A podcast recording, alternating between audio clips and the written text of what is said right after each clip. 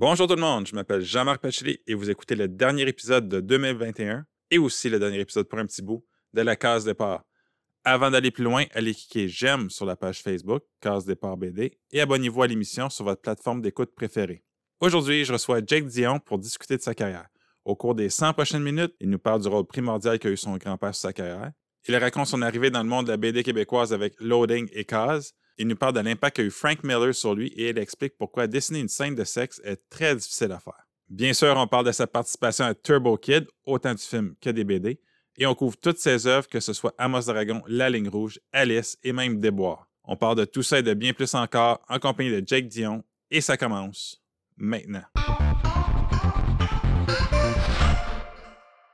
Quand je t'ai contacté pour participer à l'émission, tu étais un peu trop enthousiaste à participer, donc là, je suis pas mal nerveux de te recevoir parce que j'ai peur que tu repartes déçu.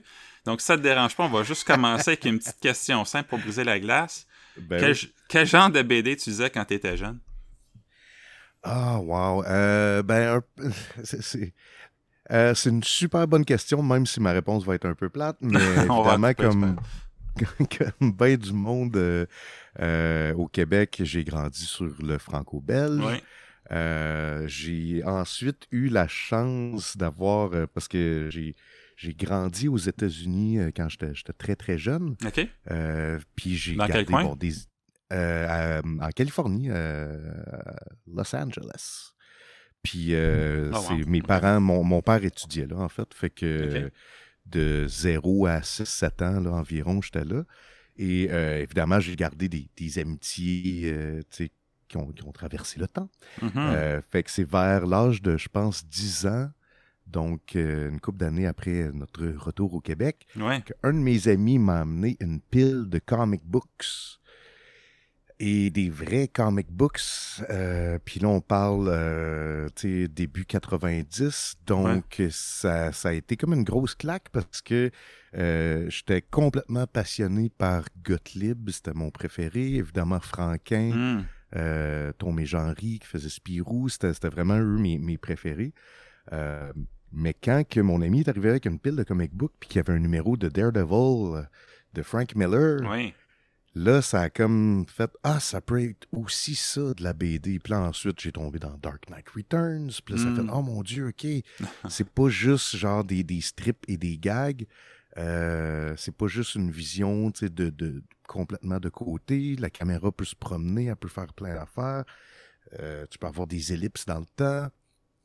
Et euh, un petit peu par après, là, je suis tombé sur. euh, moi, j'habitais comme dans un village au Québec. Là.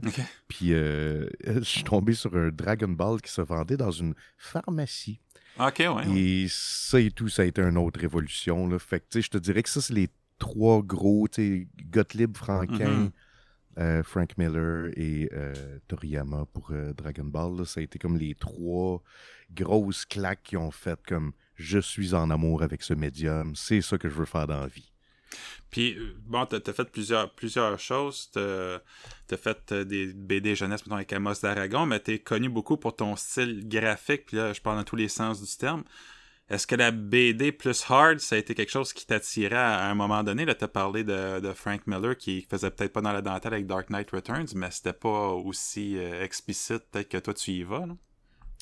Euh, oui, mais en même temps, non, c'est ça, c'est que là, c'est parce que tu parles de, de, de Alice, puis tu sais, moi j'aime beaucoup l'horreur, puis le, le fantastique et tout ça. Ouais, Turbo mais- Kid, ces choses-là, c'est des. euh, C'est vrai, t'as raison, oui, oui. Euh, mais c'est vraiment, ouais, je pense que c'est Frank Miller au départ, puis évidemment, là, après ça, tu sais, t'essaies de voir qui a influencé, tu sais, euh, qui, puis moi, c'est- une des affaires où mes parents ont catché, genre, OK, c'est pas juste un passe-temps, c'est que j'essayais tout le temps de retrouver l'origine des trucs que je consommais. Ouais. Donc, même si j'étais abonné à un, un numéro des X-Men, ben, je voulais savoir le premier numéro des X-Men, c'était quoi, puis Hmm. pourquoi c'est dessiné? Tu sais, j'étais pas comme le kid qui check des vieux dessins puis fait Ah, c'est, c'est des vieilles affaires, ça m'intéresse pas. Moi, au contraire, j'étais fasciné par ça. Fait que par la suite est tombé, euh, je suis tombé dans le, le- le- le- les, magazines d'horreur euh, américains, tu sais, Ok. publiés par euh, la Warren, puis euh, les Bernie Wrightson, les Richard Oui. Corbin, puis euh, euh, etc.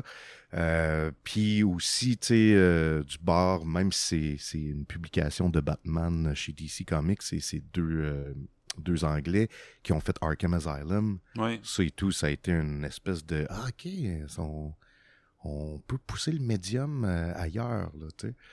Puis euh, sans, sans dire qu'il y a une manière meilleure que l'autre, mais c'est juste le fun quand tes horizons s'ouvrent. Fait que ça vient probablement de, de, de cette gang-là, là, de Frank Miller, puis de Grant Morrison, puis Alan Moore, puis toute cette, toute cette gang Ouais, de, le British de beaux, Invasion euh, qui a eu lieu, là, ouais. oui, oui, oui, exact.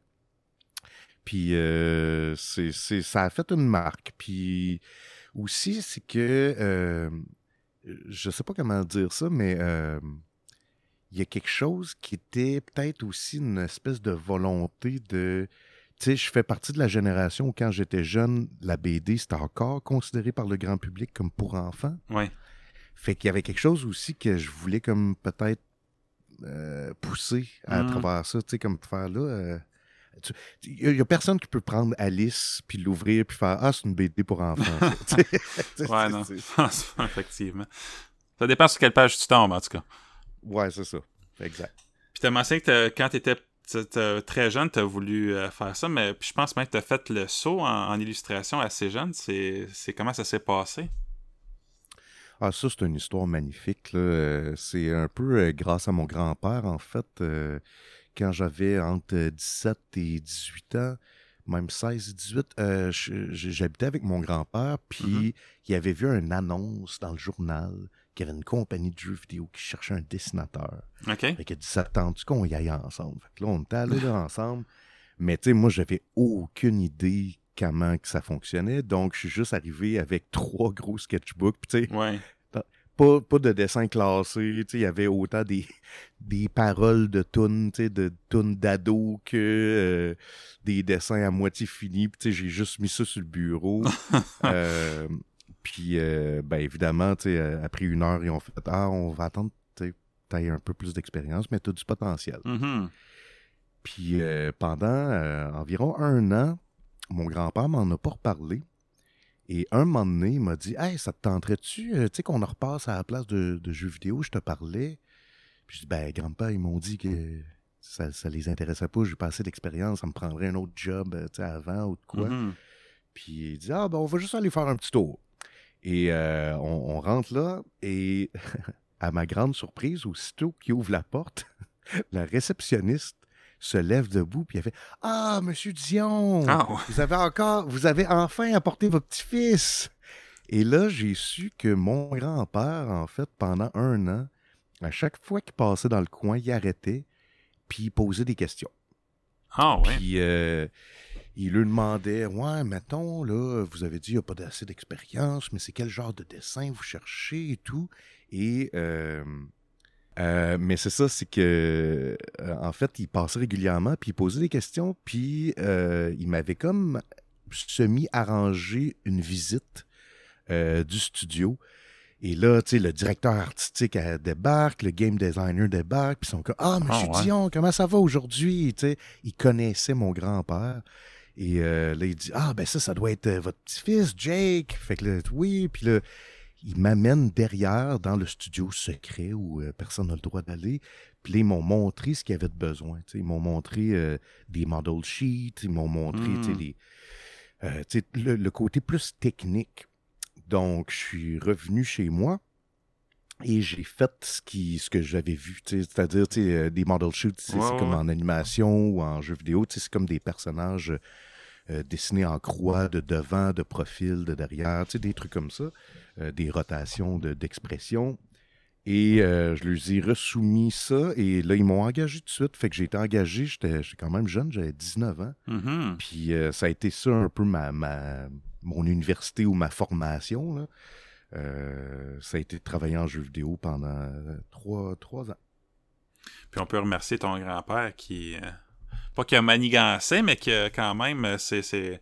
Ça prenait une détermination, puis un, appui aussi, parce que souvent, on, remarque que les parents, quand leurs enfants veulent aller, euh, ou leurs petits-enfants dans ce cas-ci, mais tu as dit aussi que tes parents t'appuyaient, quand ils veulent aller dans un domaine plus artistique, ils sont pas trop sûrs, c'est fini tes études, puis on verra, on verra après. Là, ici, tu as vraiment été encouragé, puis même euh, sans que tu le saches, euh, ça, il a fait du, du défrichage pour toi.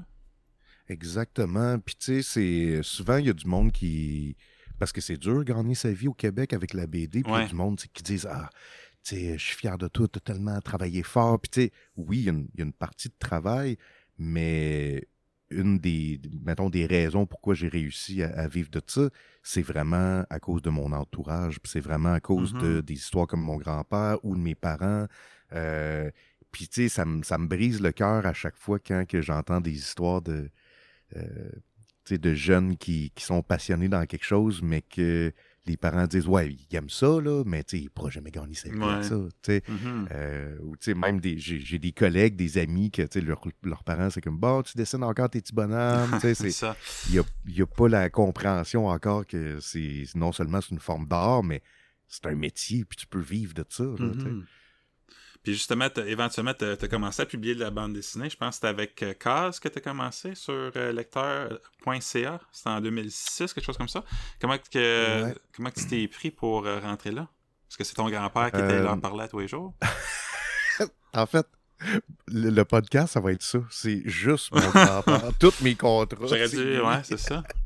Comment tu as travaillé avec Sénégal? Ben, mon grand-père, un moment donné, il était dans un salon de euh, non, euh, ben, ben, ça, c'est, ça, c'est euh, quelque chose de très drôle parce que avant le succès d'Alice, personne googlait mon nom.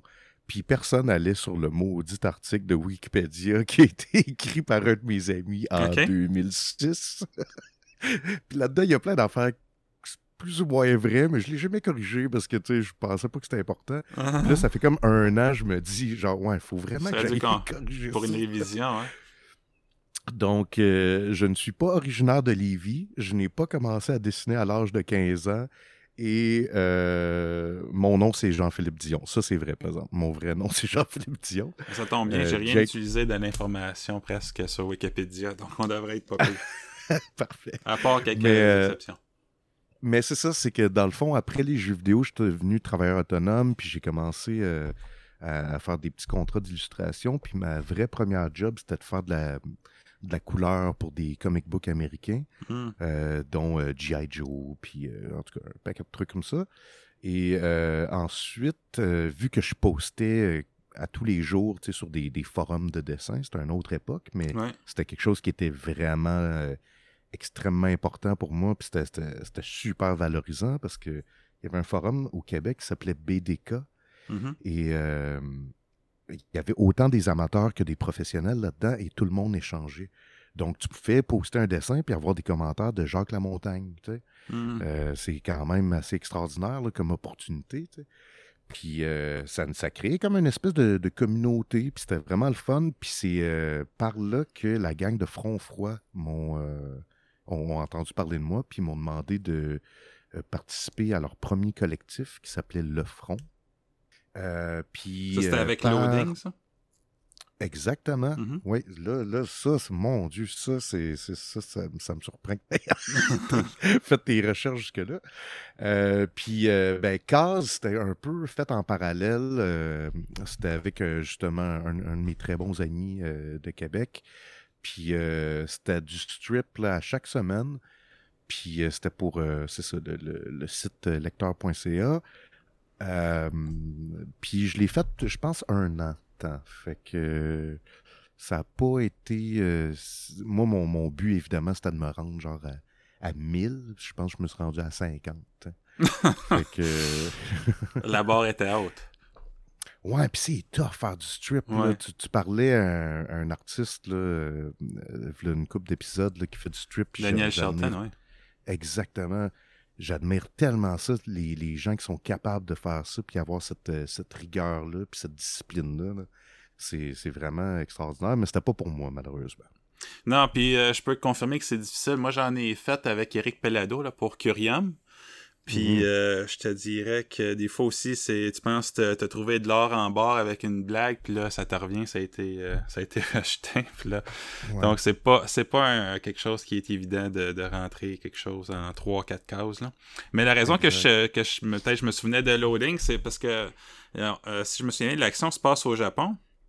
Ouais. Puis euh, on dirait que quand je regarde un peu ton, ton travail, on dirait que tu as un certain, euh, une certaine affection pour le Japon. Mais, Par exemple, ta signature, ça ressemble à un, un genre de katakana ou je en tout cas peut-être que je me Mhm. trompe là, mais euh, ça a l'air d'être un pays qui tient à cœur. Pour toi, c'est c'est quoi peut-être euh, justement qui, qui t'attire du Japon? Puis est-ce qu'on peut savoir c'est quoi la signification là, de, de ton genre de signature? Oui, euh, ben en fait, la signature, c'est. Ça, t'as raison que visuellement, ça ressemble à un kanji ou à quelque chose du genre, mais euh, c'est juste mes initiales, euh, qui est l'espèce de barre euh, verticale Mhm. avec juste le, le crochet. Et euh, en dessous de ça, c'est la date. Donc, elle change à chaque année. Puis c'est juste pour moi, quand, quand je vois une de mes illustrations, je suis capable de faire Ah, ça, ça a été fait en 2018. ou, Mm. D'ailleurs, c'est c'est drôle parce que sur ma BD d'Alice, sur la pochette, on peut voir la date qui est un 1 et un 8. Ouais. Mais la dernière page, je signe tout le temps la, la dernière page de mes BD, euh, ben, c'est un 20. tu sais. C'est, euh, donc, ça- c'est parce que ça m'a pris deux ans à la faire. Fait que c'est- plus pour moi, pour me faire des petites références euh, et tout. Mais euh, j'ai jamais été au Japon. Puis d'ailleurs, pour loading, c'est peut-être une des choses que je regrette un peu d'avoir placé ça au Japon. Je pense que c'était plus un espèce de fantasme que je projetais que d'autres choses. Parce que ça n'a pas vraiment sa place dans la BD. Puis euh, c'est pas reflété non plus dans le récit. Mhm. Ils ont, ils ont, c'est, deux Québécois, là, clairement, là, qui se parlent comme des Québécois. Euh, c'était, vraiment plus un, un fantasme de genre, ah, ça me tente de dessiner euh, les, les ruelles du Japon, Ouais, ça me tente ouais. de dessiner Tokyo.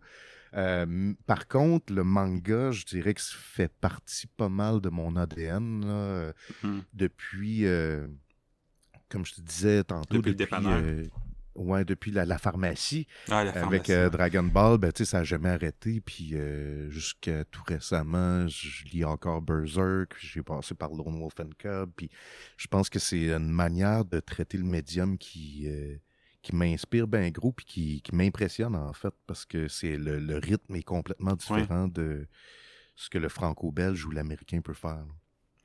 Puis en 2008, tu as fait équipe euh, avec Brian Perrault pour La Grande Illusion. Euh, Ouais. je, pense que ça avait commencé dans les débrouillards, si je me trompe pas, mais euh, est-ce que tu peux nous dire comment tu as été choisi pour faire ce projet si c'est pas grâce à ton grand-père? Ben, c'est.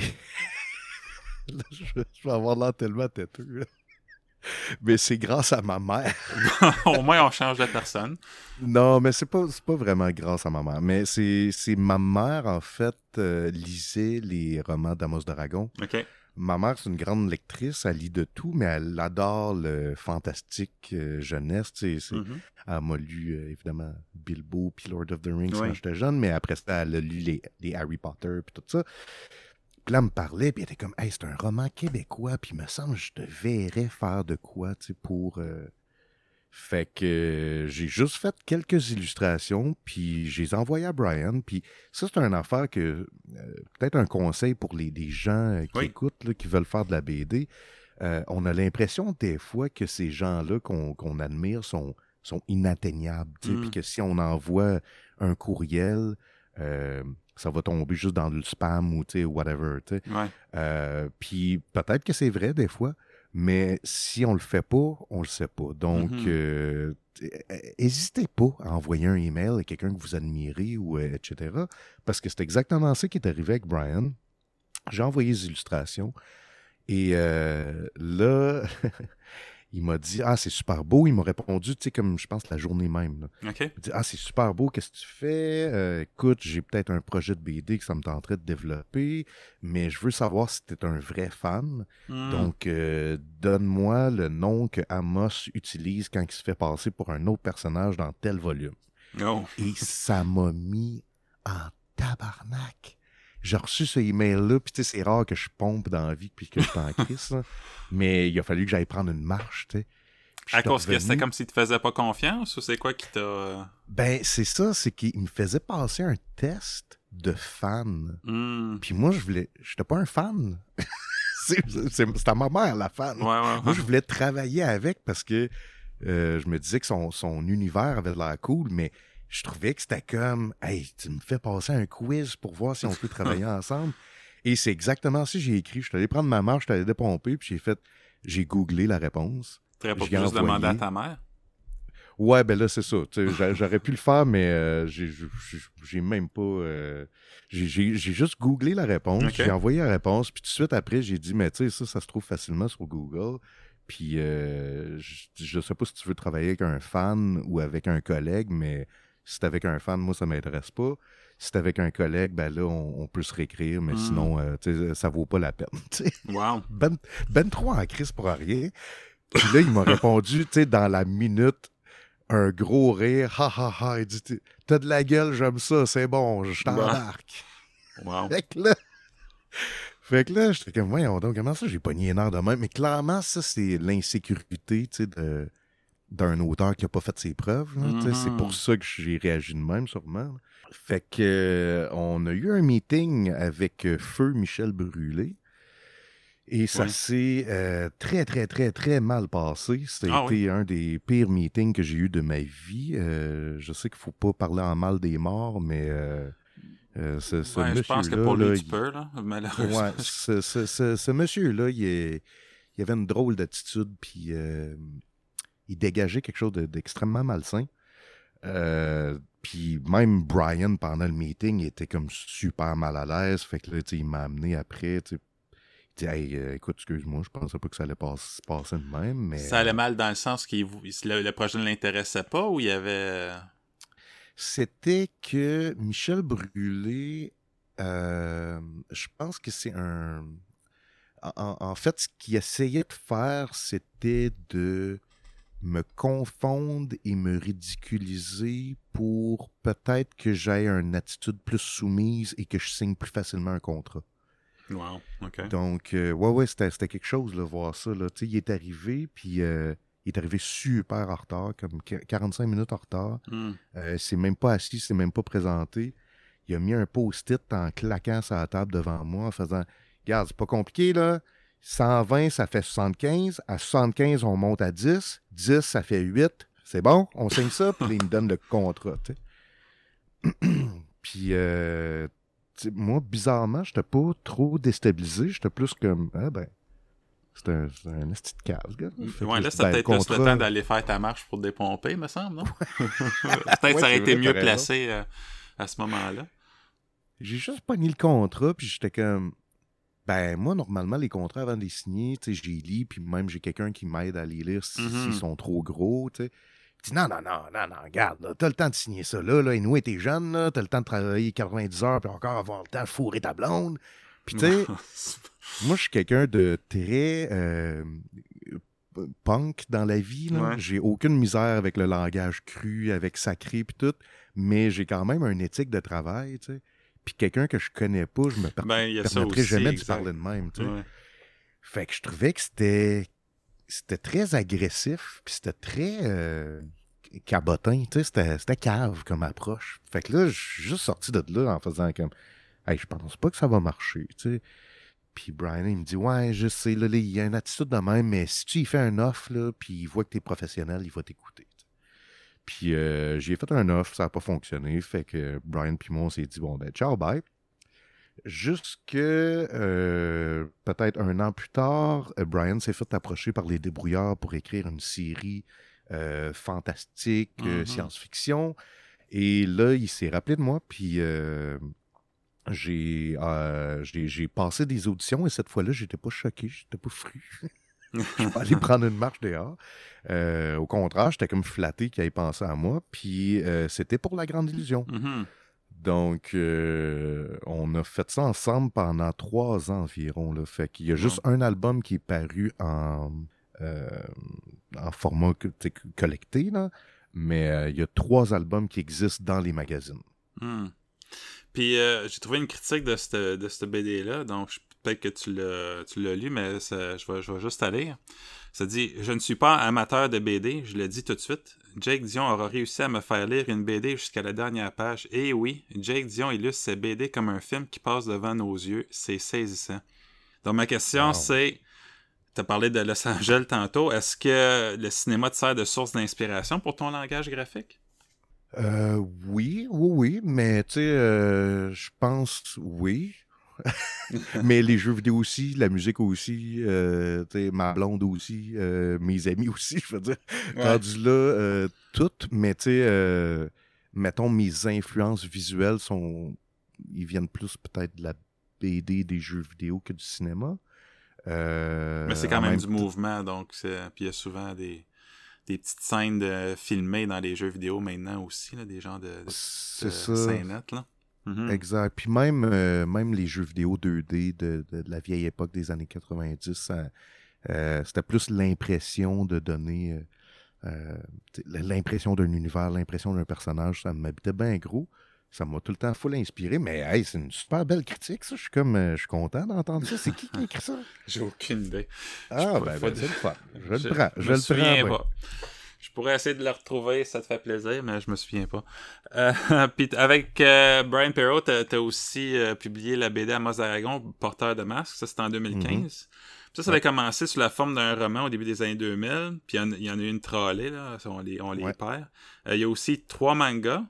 Donc toi, tu arrives dans un univers non seulement qui existait déjà, mais qui avait été représenté sous la forme d'une BD. Donc comment est-ce que tu abordes ton travail? Est-ce que tu tentes de de respecter ce qui a été fait côté BD ou est-ce que tu te laisses entièrement guider par ton imagination ou tu demandes conseil à ta mère? C'est comment que. À mon père, ce fois-là. Ah, ça tombe. faut passer pour tous les membres de la famille. ok. Puis j'ai 12 frères, 16 sœurs. Fait que Eh ça, va être long, le podcast. Ben ouais. dans- Ah, on a du temps. Euh, euh, ben, c'est ça. Pour Amos, en fait, c'était différent parce que euh, Brian euh, avait publié deux mangas ou trois mangas euh, avant. Puis il Mhm. m'avait dit check pas ça parce que je veux pas que ce soit la suite de ça. Je veux que ce Ok. soit comme un, un reboot. Euh, et c'est c'est drôle parce que le- la première BD que j'ai faite n'est pas adaptée du roman, mais adaptée de la pièce de théâtre qui est adaptée du roman. Fait que c'est une adaptation d'une adaptation. Ouais. Euh, donc, il y a des personnages qui sont pas là, il y a des scènes qui sont pas là. Puis, euh, moi, j'ai, depuis, dans le fond, la première fois que je l'avais contacté, j'avais comme déjà un feeling de comment je voyais l'univers d'Amos d'Aragon. Puis c'était très inspiré de, euh, euh, de l'histoire sans fin, Ouais. euh, puis de certains animés japonais comme Lodos War, qui sont comme des versions japonaises de, euh, de, de Donjon Dragon. Mhm. Puis même, il y avait du Miyazaki là-dedans, là, tu sais, avec euh. Fait que j'a- j'avais lu le manga de Nausicaa, puis j'étais comme, ah, ça devrait être ça, ça devrait, devrait être de même Amos. Puis j'avais même proposé à Brian de le faire en noir et blanc, puis il a dit, non, non, mais là, en couleur, ça va être encore plus beau. Et, euh, mais tu sais, en, en gros, ce que ces œuvres-là ont en commun, c'est que même si c'est des histoires euh, qui mettent en valeur euh, des enfants, c'est les enfants les protagonistes, c'est pas dessiné d'une manière enfantine, tu sais, c'est pas... Ouais. euh, c'est du visuel qui, a- qui est mature malgré le fait que c'est des, des enfants, des, les, les personnages principaux. Mhm. Puis euh, ça, j'ai vraiment, là, j'ai capoté à faire ça. J'ai mis mon âme là-dedans. J'ai mis mon... J'ai j'ai mis tout ce que j'avais, puis je croyais faire les 12. Euh, finalement, c'est pas arrivé. Là. Je sais même plus qu'est-ce qui se passe avec euh, cette série-là. Je, je suis pas au courant du tout. Mais euh, moi, j'aurais aimé ça, là, tu sais, les- toutes les faire. là. Puis là, quand j'ai faisais, j'étais comme, ah, man, imagine, j'en fais un par année et demie, Mm. tu sais Ouais. ça serait comme mon, mon Blueberry, là, tu sais, ça serait C'est la ça. constante, puis toutes les autres œuvres que je préfère, je pourrais m'éclater, tu sais, aller dans d'autres horizons, mais il y aurait tout le temps cette constance-là qui reviendrait, puis je, je me, je me projetais vraiment là-dedans, puis euh, euh, encore à ce jour, honnêtement, là, je pense que c'est- c'est même plus Brian qui a les droits, j'ai j'ai aucune idée, honnêtement, là. mais encore à ce jour, si quelqu'un m'approchait pour euh, continuer, euh, je le considérais. Je pense que... Ah oui, hein. ben, je, faudrait que j'y pense sérieusement, parce que ça serait pas un nom automatique. Ben, l'invitation est lancée, Colin, si jamais la personne nous écoute. Ben, why not? Euh, mais parce que même si j'adore l'horreur, puis le, le, le fantastique, Mhm. le- le- la science-fiction, ce qui est beaucoup plus sale et adulte et dark, il y, a un, il y a un côté de moi qui a toujours aimé le, le côté fantasy euh, plus lumineux aussi. Ouais. euh, euh, justement, on parlait des jeux vidéo tantôt. Zelda, c'est une des grosses inspirations. Là, ça m'a bien remarqué. Oui, on le sent quand c'est vrai, quand on lit, on, on- on sent le petit, euh, le petit link là-dedans. là. Ouais, il y a un petit link là-dedans. Puis justement, en 2015, t'as fait euh, du sale puis euh, avec euh, Déboire, qui, qui regroupe deux BD. Une scénarisée Ouais. par Francis Ouellet, puis une autre par Dominique Carrier. Ouais. Puis, quand, j'ai vu l'approche graphique, j'ai tout de suite pensé à Sin City. Ah, Est-ce que- nice. Que tu peux nous... Tantôt, t'as parlé de, un peu de, de Frank Miller, mais est-ce que tu peux élaborer peut-être sur l'influence que ce, ce créateur-là a eu sur toi?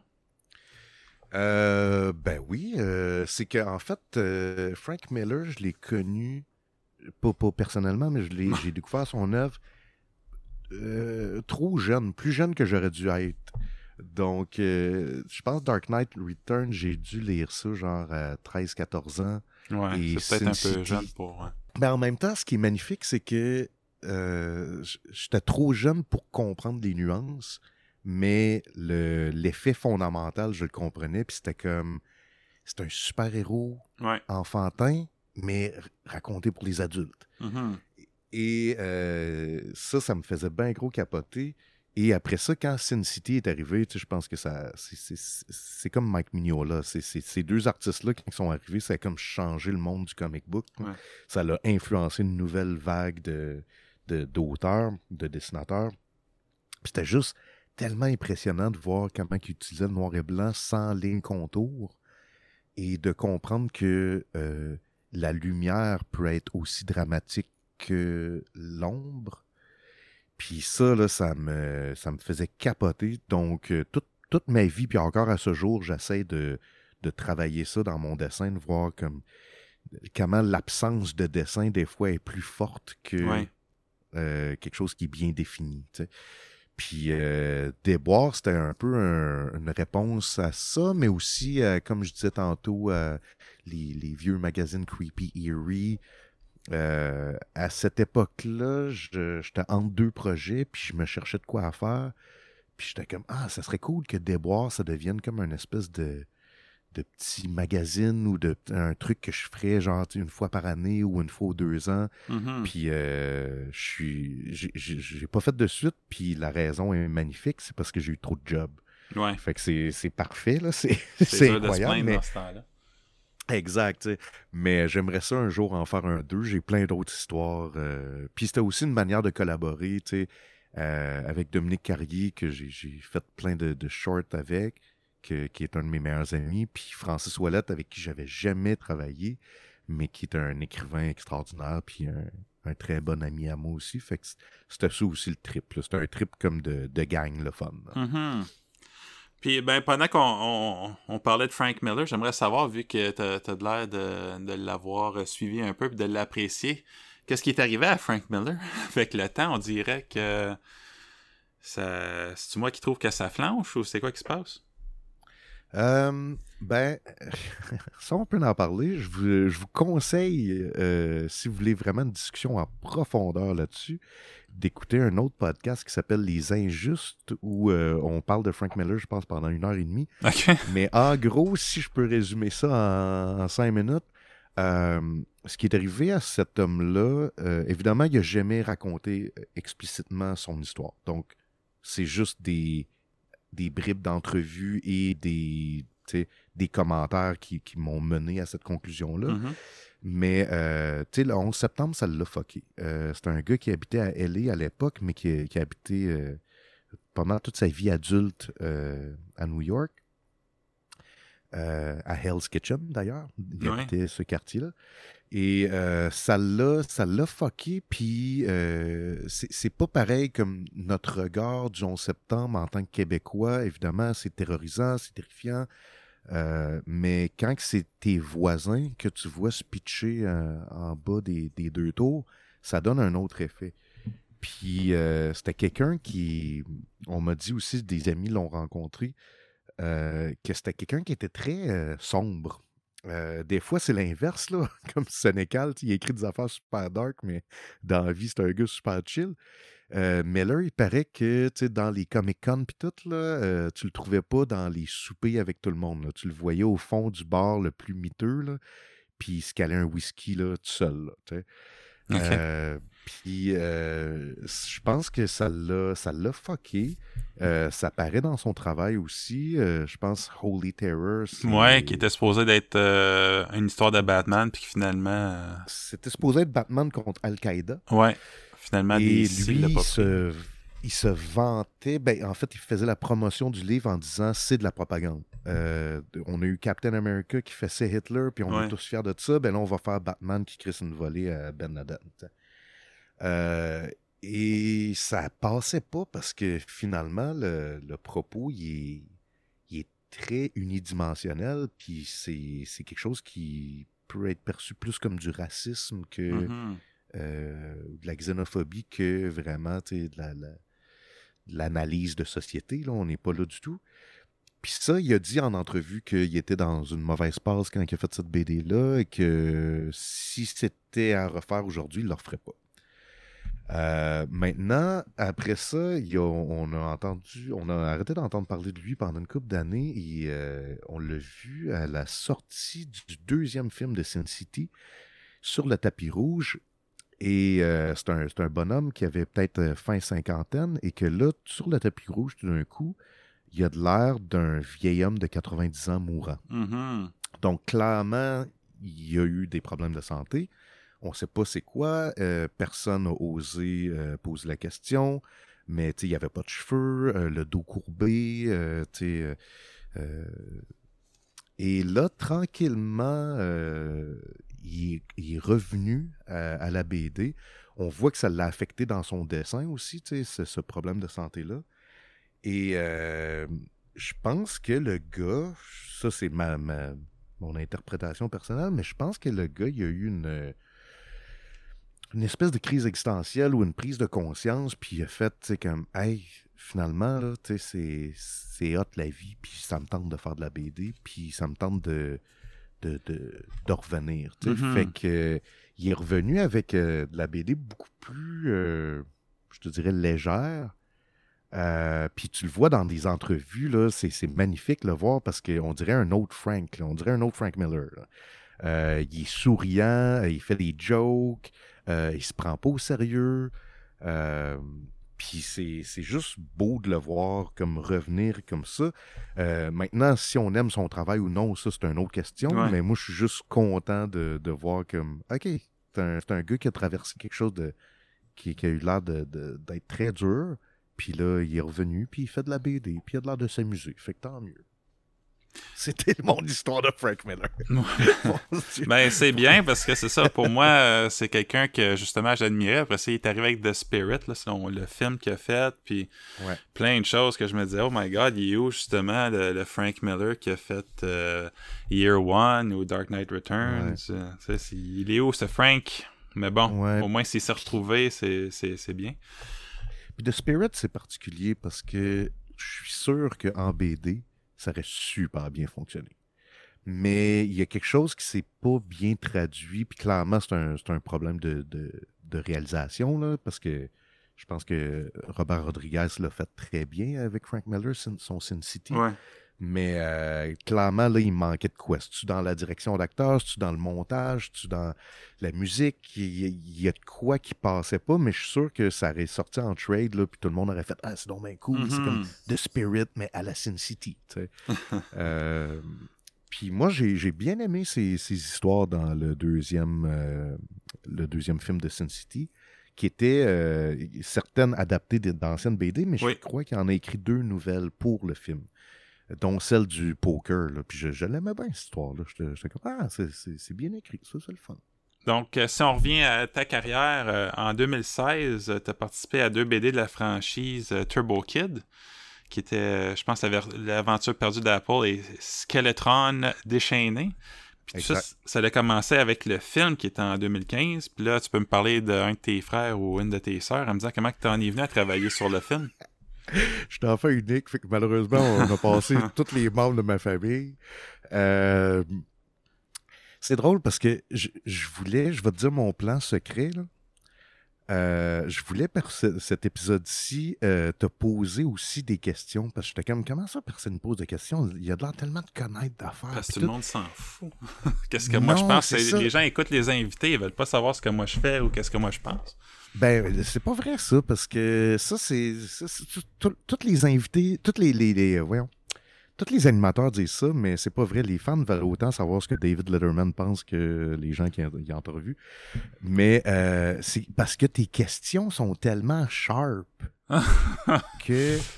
Tu sais, c'est pas comme un podcast où c'est une discussion ou que tu renvoies la balle, tout. C'est que là, tu arrives avec une question sharp, tu fais que, Chris, je peux pas je peux pas lui demander, mais pis toi, qu'est-ce que t'en penses? Tu sais, genre, c'est que.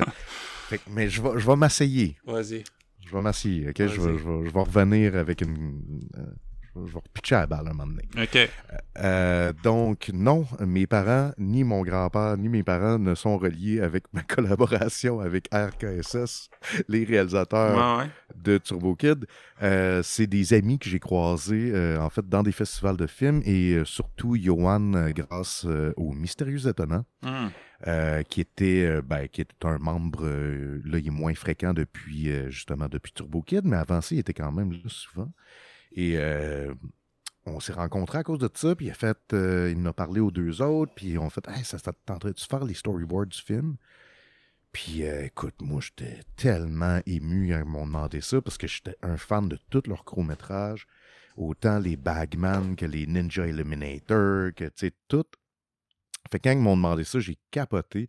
Ça a été euh, une des plus belles collaborations que j'ai eues de, de, de- de ma vie. Bon. C'était tellement le fun de travailler avec eux autres. Puis, ben, en faisant un storyboard, on n'arrêtait pas de se dire, hey man, ça serait-tu hot de faire une BD. Puis les storyboards étaient en, en noir et blanc, mais je rajoutais le rouge pour le sang, tu sais. OK. Puis euh, il était comme, ah oui, il faudrait faire une BD en noir et blanc et rouge, tu sais. Oui, parce que ça Puis, s'est euh, fait relativement rapidement, c'est ça. Le film est sorti, puis pas longtemps après, les BD sortaient, donc euh, les- décisions sont faites euh, assez vite. Là. Mhm.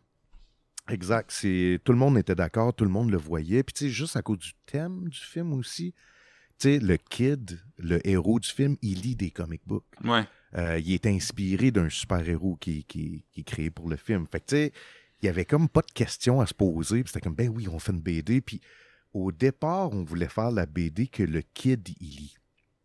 Euh, donc, c'est comme si tu achetais la série que lui, il, il lit dans le Mhm. film.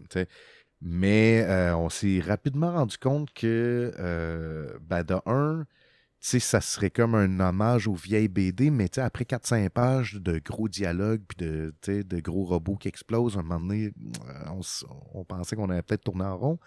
Puis l'autre point, c'était surtout que tous les personnages du film ne seraient pas dedans. Donc Apple ne serait pas dedans, Sk- Skeletron ne serait pas dedans. Fait que euh, c'est ça qui nous a comme ouais ouais ouais ok on va faire euh, une BD d'Apple, une BD Skeletron puis on verra euh, où ça s'en va. Puis dernièrement il y a un éditeur euh, américain Behemoth Mhm. qui a euh, qui est tombé là-dessus euh, grâce à Kevin Roditelli, qui est un, un gars de Trois-Rivières, mais qui travaille avec Behemoth. Puis euh, lui, dans le fond, il, il il a sa sous-division de, de l'édition qui s'appelle Happy Tank, puis il essaie de traduire des titres euh, en anglais puis de les faire connaître aux States.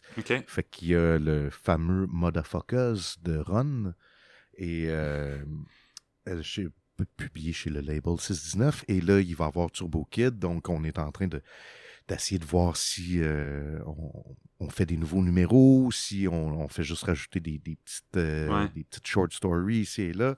Puis, euh, fait que tu sais, c'est le fun parce que c'est un projet qui était fait en 2016, mais il y a comme une deuxième vie en 2022. Là, tu sais, Ouais, c'est comme pas fini. Là, Turbo Kid, c'est un univers déjanté, puis je me demandais pour, mettons, toi qui as fait, euh, exemple, qui a travaillé sur la ligne rouge, dans quel mindset tu te mets pour dessiner quelque chose comme Turbo Kid versus euh, la ligne rouge? Euh, ben, c'est drôle parce que c'est un mindset très similaire parce que Ah oui? pour la ben oui parce que pour la ligne rouge en fait mon rôle dans, dans cette équipe là c'était les storyboards donc tu sais euh, ça ça la ligne rouge c'est un méchant trip de gang là On- écoute on était cinq là-dessus puis c'est la première fois que je faisais ça puis ça m'a tellement donné le goût de répéter de, de- de refaire l'expérience mais tu sais en gros euh, on avait Olivier Jobin et Dominique Carrier qui écrivaient. Mhm. Ensuite, moi, je faisais les storyboards. Je pitchais ça à Julien qui l'ancrait, mais tu sais, qui dessinait aussi. Et Julien le Paré-Sorel, ouais. Julien Paré-Sorel. Et euh, Olivier Carpentier qui finissait ça à, à la fin avec la couleur. tu sais. Donc, c'est un peu à l'américaine, Chacun avait... Ouais, exact, exactement. Mais c'était un strip par semaine quand même, Ouais. euh, publié dans le journal Métro. Puis ça allait vite, là. C'était comme, OK, tu sais, on en fait, là. C'était comme à la chaîne. Puis euh, juste niveau production, ça ça m'a comme fait halluciner parce que moi, normalement, euh, je travaille seul, tu sais. Mhm. Euh, je veux dire, oui, il y a un scénariste parfois, mais le- quand je suis à ma table de dessin, je fais tout seul, tu sais. Puis là, c'était comme, OK, tu c'est- on a un livre là, qui est sorti, puis j'ai l'impression qu'il a Tu passé l'as même pas vu tu passer, ouais, c'est ça. Exact, tu ouais. Fait que euh, c'était un peu le mind mindset dans le sens que euh, je me, me- je focusais vraiment sur le cadrage, sur Mm. euh, un peu comme quand je travaillais sur le film. Puis, euh, mais tu puis visuellement, ben, tu ça revenait plus à Julien de. Julien Pioli de, de- d'y donner une vie parce que, tu sais, moi, si tu regardes à la fin de l'album, tu vois ce que je fais, mais ça aurait pas pu être publié comme ça. Ouais. tu sais, il y a souvent des choses que je fais aussi qui sont plus suggérées que définies. Fait que c'est comme. euh, euh, cet escalier-là, ben, imagine un escalier qui monte là, mais tu sais, je le dessine pas vraiment l'escalier. Fait que. euh, des trucs comme ça. Puis pour, euh, ben, pour Turbo Kid, c'est ça. C'était une espèce de mix entre euh, de la BD vintage euh, et la BD moderne. Fait que, tu sais, euh, genre, je regardais beaucoup de Jack Kirby. Ouais. euh, mais en même temps, je regardais beaucoup de Jamie Hewlett, puis de Motherfuckers. Puis, tu sais, c'est pas des choses nécessairement qui paraissent dans le, le style du dessin, Mhm. mais plus dans le, le cadrage, le dynamisme, tu sais, ce, ce- ce genre de truc-là. Fait que euh, c'était comme, c'est ça, je voulais que ça ait l'air vieux, mais moderne en même temps. Puis on, on dit souvent qu'une BD, ça, ça a l'avantage comparativement à un film qu'il n'y a pas de limite de budget, mais bon, ça c'est vraiment chien pour l'illustrateur qui doit tout Oui. se claquer. là. Donc, mais pour toi, est-ce que le fait de pouvoir aller plus loin que le film, parce que justement, tu n'avais pas de limite de budget, tout pouvait exploser, euh, est-ce que c'était une Ouais. libération ou justement c'était un mal de tête parce que tu te dirais euh, merci de me donner ça à faire, les, les, les gars et les filles? Ouais, ouais, ouais. Euh, Mais c'est tellement vrai, ça. Tout le monde, tous les scénaristes disent cette phrase-là, puis t'es comme. Puis, tu sais, pour nous, ça coûte pas plus cher faire une ville complète qui explose. T'es comme, ouais, ouais, ben moi, c'est c'est deux semaines de job. C'est ça, l'écrire sur une feuille puis euh, le dessiner sur une feuille, c'est deux affaires. Là, ouais. Mais euh, reste que c'est vrai que, euh, mettons, euh, meilleur exemple, ça me coûte pas plus cher faire un close-up sur une tête de robot géant qu'un personnage qui marche dans la rue, mettons. Mhm. Mhm. Puis, euh, oui, oui, on avait ça en tête tout le long. T'es comme, là, c'est ça qui est le fun, là. Dans Turbo Kid, évidemment, ils ont une grosse limite de budget, mais Ouais. Ils suggèrent qu'il s'est passé des affaires avant l'apocalypse, qu'il y a une guerre des robots. Fait que, tu sais, première affaire qu'on s'est dit au premier meeting, c'est genre, ben là, on veut voir la guerre des robots, tu sais, on, Ouais. on veut la voir, cette shot-là. Puis, ce qui reste de ça, fait qu'il y a, il y a- il y a-tu encore des robots géants qui, qui sont enfouis, tu sais, puis c'est c'est un peu l'histoire de la première. euh, de- du premier numéro. Ouais. Fait que, tu sais, c'est- ça, c'était notre réflexe tout de suite, là, de faire comme dessinons ce que vous auriez pas pu filmer. Puis la- d'Iscariote est sorti en 2018, qui est un genre euh, épisode au, au péripéties raconté par euh, le groupe Jardin Mécanique. Mhm. Alors, toi, est-ce que tu es un fan du groupe ou euh, c'est ta voisine qui t'a fait embarquer là-dedans? Euh, c'est ma blonde. Non, Ah, bon. Euh, non, non, non. Ça, c'est, cute aussi comme histoire parce que je faisais justement. je m'apprêtais à faire le numéro 2 de Turbo Kid, puis ils m'ont contacté, le band.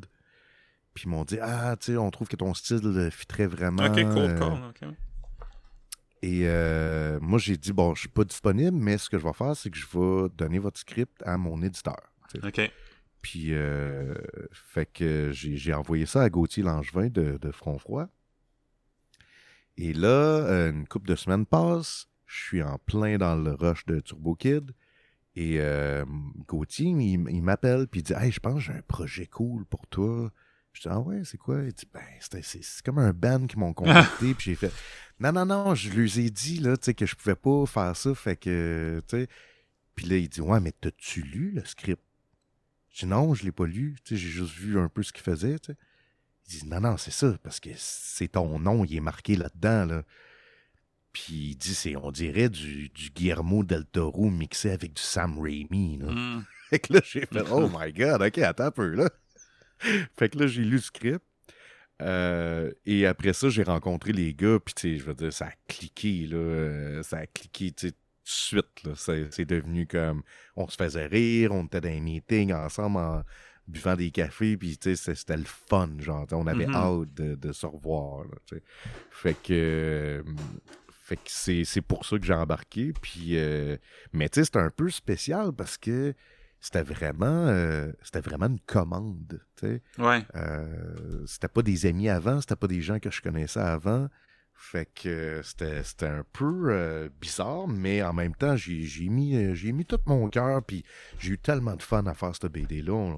Elle a été faite quand même en un an, tu sais, c'est euh, Mm. une centaine de pages, Ouais, ouais. de couleurs, lettrées et tout, là. Fait que c'était c'était un bon rythme, mais euh, j'étais bien heureux de ça, j'étais bien heureux de collaborer avec eux autres. Puis ton découpage de, cette BD-là, il est très dy- dynamique. Puis tes choix de plans aussi. Euh, bon, je pense euh, au Dutch Angles, qui, pour ceux qui savent pas c'est quoi, ça consiste à mettre l'image en, angle pour que la ligne d'horizon euh, soit parallèle au bas du cadre. Donc ça, c'est une technique qui est très populaire en- au cinéma, qui est souvent Ouais. utilisée pour représenter le malaise ou la tension plus psychologique. Puis tantôt, on parlait que tu avais un, un œil peut-être euh, cinématographique là, avec la, la critique que je t'ai lue, mais d'où qui devient ton œil pour le découpage, justement, pour, pour tes choix de plans? Euh, Est-ce que c'est le côté comic books, comme tu disais, que, qui t'a montré qu'il y avait un autre univers? Ben, Tantôt, j'ai, tu m'as posé la question si j'avais une influence cinématographique, puis je t'ai dit oui, mais comme tout le reste, puis Chris, c'est pas vrai. Euh, Tu m'as menti. je viens de- je ouais, je t'ai menti, mais, mais à, à cause d'un oubli, mais c'est vrai que je viens de me rappeler, c'est que moi, je suis euh, décrocheur scolaire. Mhm. J'ai lâché l'école en secondaire 4. Quand j'ai lâché l'école, évidemment, c'était une, euh, une période pas facile, euh, bon, avec les parents et, qui, qui approuvaient, ben, qui me suivaient, mais qui étaient très inquiets, mettons. Mhm. Et euh, je me suis dit, je vais faire ma, ma propre école. OK. Donc, ce que je faisais, c'est que je me. J'écoutais des films avec mon sketchbook, je pesais sur pause, puis je dessinais le frame. OK. Euh, ensuite, je repaisais sur play, j'attendais la prochaine scène, un, un plan de vue intéressant, je pesais sur pause et je le dessinais. Fait que ça, ça ça m'a appris, premièrement, la composition, le cadrage, euh, la profondeur de champ, la Mm. perspective, parce que tu te bases un peu sur des photos, mais en même temps, tu sais dans quel contexte. Tu sais, c'est pas juste des photos random que tu trouves dans les magazines. Tu comprends le contexte narratif. tu sais. Ouais. Euh, la caméra, tu la mets où pour donner le point de vue de tel personnage ou pour focuser sur telle affaire. Fait que je pense que c'était ça mon école, vu que je suis autodidacte, je- ça ça m'a pris du temps avant d'apprendre certains termes. euh, sais, comme tu vois Dutch Angle, tu sais, à l'époque, j'aurais jamais su que ça s'appelait de même, même si j'en dessinais. tu sais. Ouais. Euh, puis, ben, c'est ça. Ensuite, tu sais, j'ai fait euh, aussi une coupe de vidéoclips, d'animation. Fait que ça aussi, ça, ça aide quand tu, tu penses un peu en 3D. Là, tu penses à une caméra qui se promène. Euh, fait que tu. C'est ça. Fait que c'est, là que je t'ai menti. Je t'ai dit que ça m'avait pas influencé, mais ça m'a énormément influencé, dans le fond. Ça a été un peu ça, ma, ma première école. d'étudier les films, puis juste de... Puis ça m'arrive encore de le faire. Euh, des fois, j'écoute un film en travaillant, puis je vais payer sur pause, puis je vais juste faire un petit croquis de, de l'angle que je suis en train de voir, puis... euh, tu sais, c'est, c'est, c'est comme un, un entraînement, là. Ça, ça se perd si tu, Ouais. tu, tu l'aiguises pas, là. Fait que... C'est ça, ouais. Justement. Puis euh, l'asile de Saint-Iscariote, il y, a- il y a de l'humour dedans, mais à la base, c'est plus une BD d'horreur. Puis j'ai une certaine fascination avec la transposition de l'horreur en BD parce que je veux pas dire que c'est plus facile au cinéma, mais là, on peut contrôler la longueur des plans, il y a les Ouais. effets sonores, il y a la musique. En BD, on n'a pas du tout ça. Puis même qu'on on, peut pas contrôler la, la vitesse à laquelle le, le lecteur va lire. Il peut sauter des pages, il peut euh, voir un petit peu qu'est-ce qui va s'en venir, dépendamment qu'est-ce qui se passe sur la page de gauche versus la page de droite. Donc, euh, la question s'applique peut-être autant pour l'asile de Saint-Iscariote que pour Alice. Pour toi, comment tu, comment tu transposes l'horreur en BD? Est-ce que c'est un défi? Euh, oui, mais c'est juste que en fait, l'erreur, c'est d'essayer de reproduire le même effet euh, au cinéma que euh, en BD. C'est d'aller chercher ces, ces clics-là, ces réflexes-là. Ça, c'est une erreur parce que c'est un médium différent. Donc, tu sais, je sais que la littérature d'horreur a beaucoup de succès, il s'en produit énormément. Il n'essaie pas de recréer le même punch que dans, dans les films. Euh, évidemment, tu ne peux pas reposer sur le montage, tu ne peux pas reposer sur la musique. Exact. Euh, tout ce qui est jump scare, tout ce qui est euh, angoisse sonore, tu, tu, l'as pas, ça. Fait qu'il faut reposer sur d'autres choses. Puis je pense que, en fait, pour l'asile, ça passe mieux parce que c'est pas un c'est pas un univers qui se prend au sérieux. C'est un univers grand guignolesque, mais tu sais, mm-hmm. très slapstick en même temps. C'est pour ça que je, faisais référence à Sam Raimi tantôt. Euh, avec Evil, Dead, ouais. Evil Dead, ça se ferait très bien en BD parce que c'est plus grand que nature, c'est très stylisé. Euh, tu pourrais justement, ben, tu Bruce Campbell, c'est un cartoon, ce gars-là. Il y, a des expressions faciales qui, qui, rappellent les Looney Tunes. Fait que c'est, je pense que ça passe mieux par ce courant-là. Puis ensuite, pour Alice, ben, c'est de l'horreur, mais on est beaucoup plus dans l'horreur psychologique. Donc, ce qui était peurant, c'est pas nécessairement de tourner la page comme euh, de voir jusqu'où elle va aller, puis de voir ses réflexions. Puis de... Fait que, oui, il y, a des, y a des trucs qui peuvent euh, être repoussants visuellement, comme une chainsaw qui coupe une jambe ou whatever.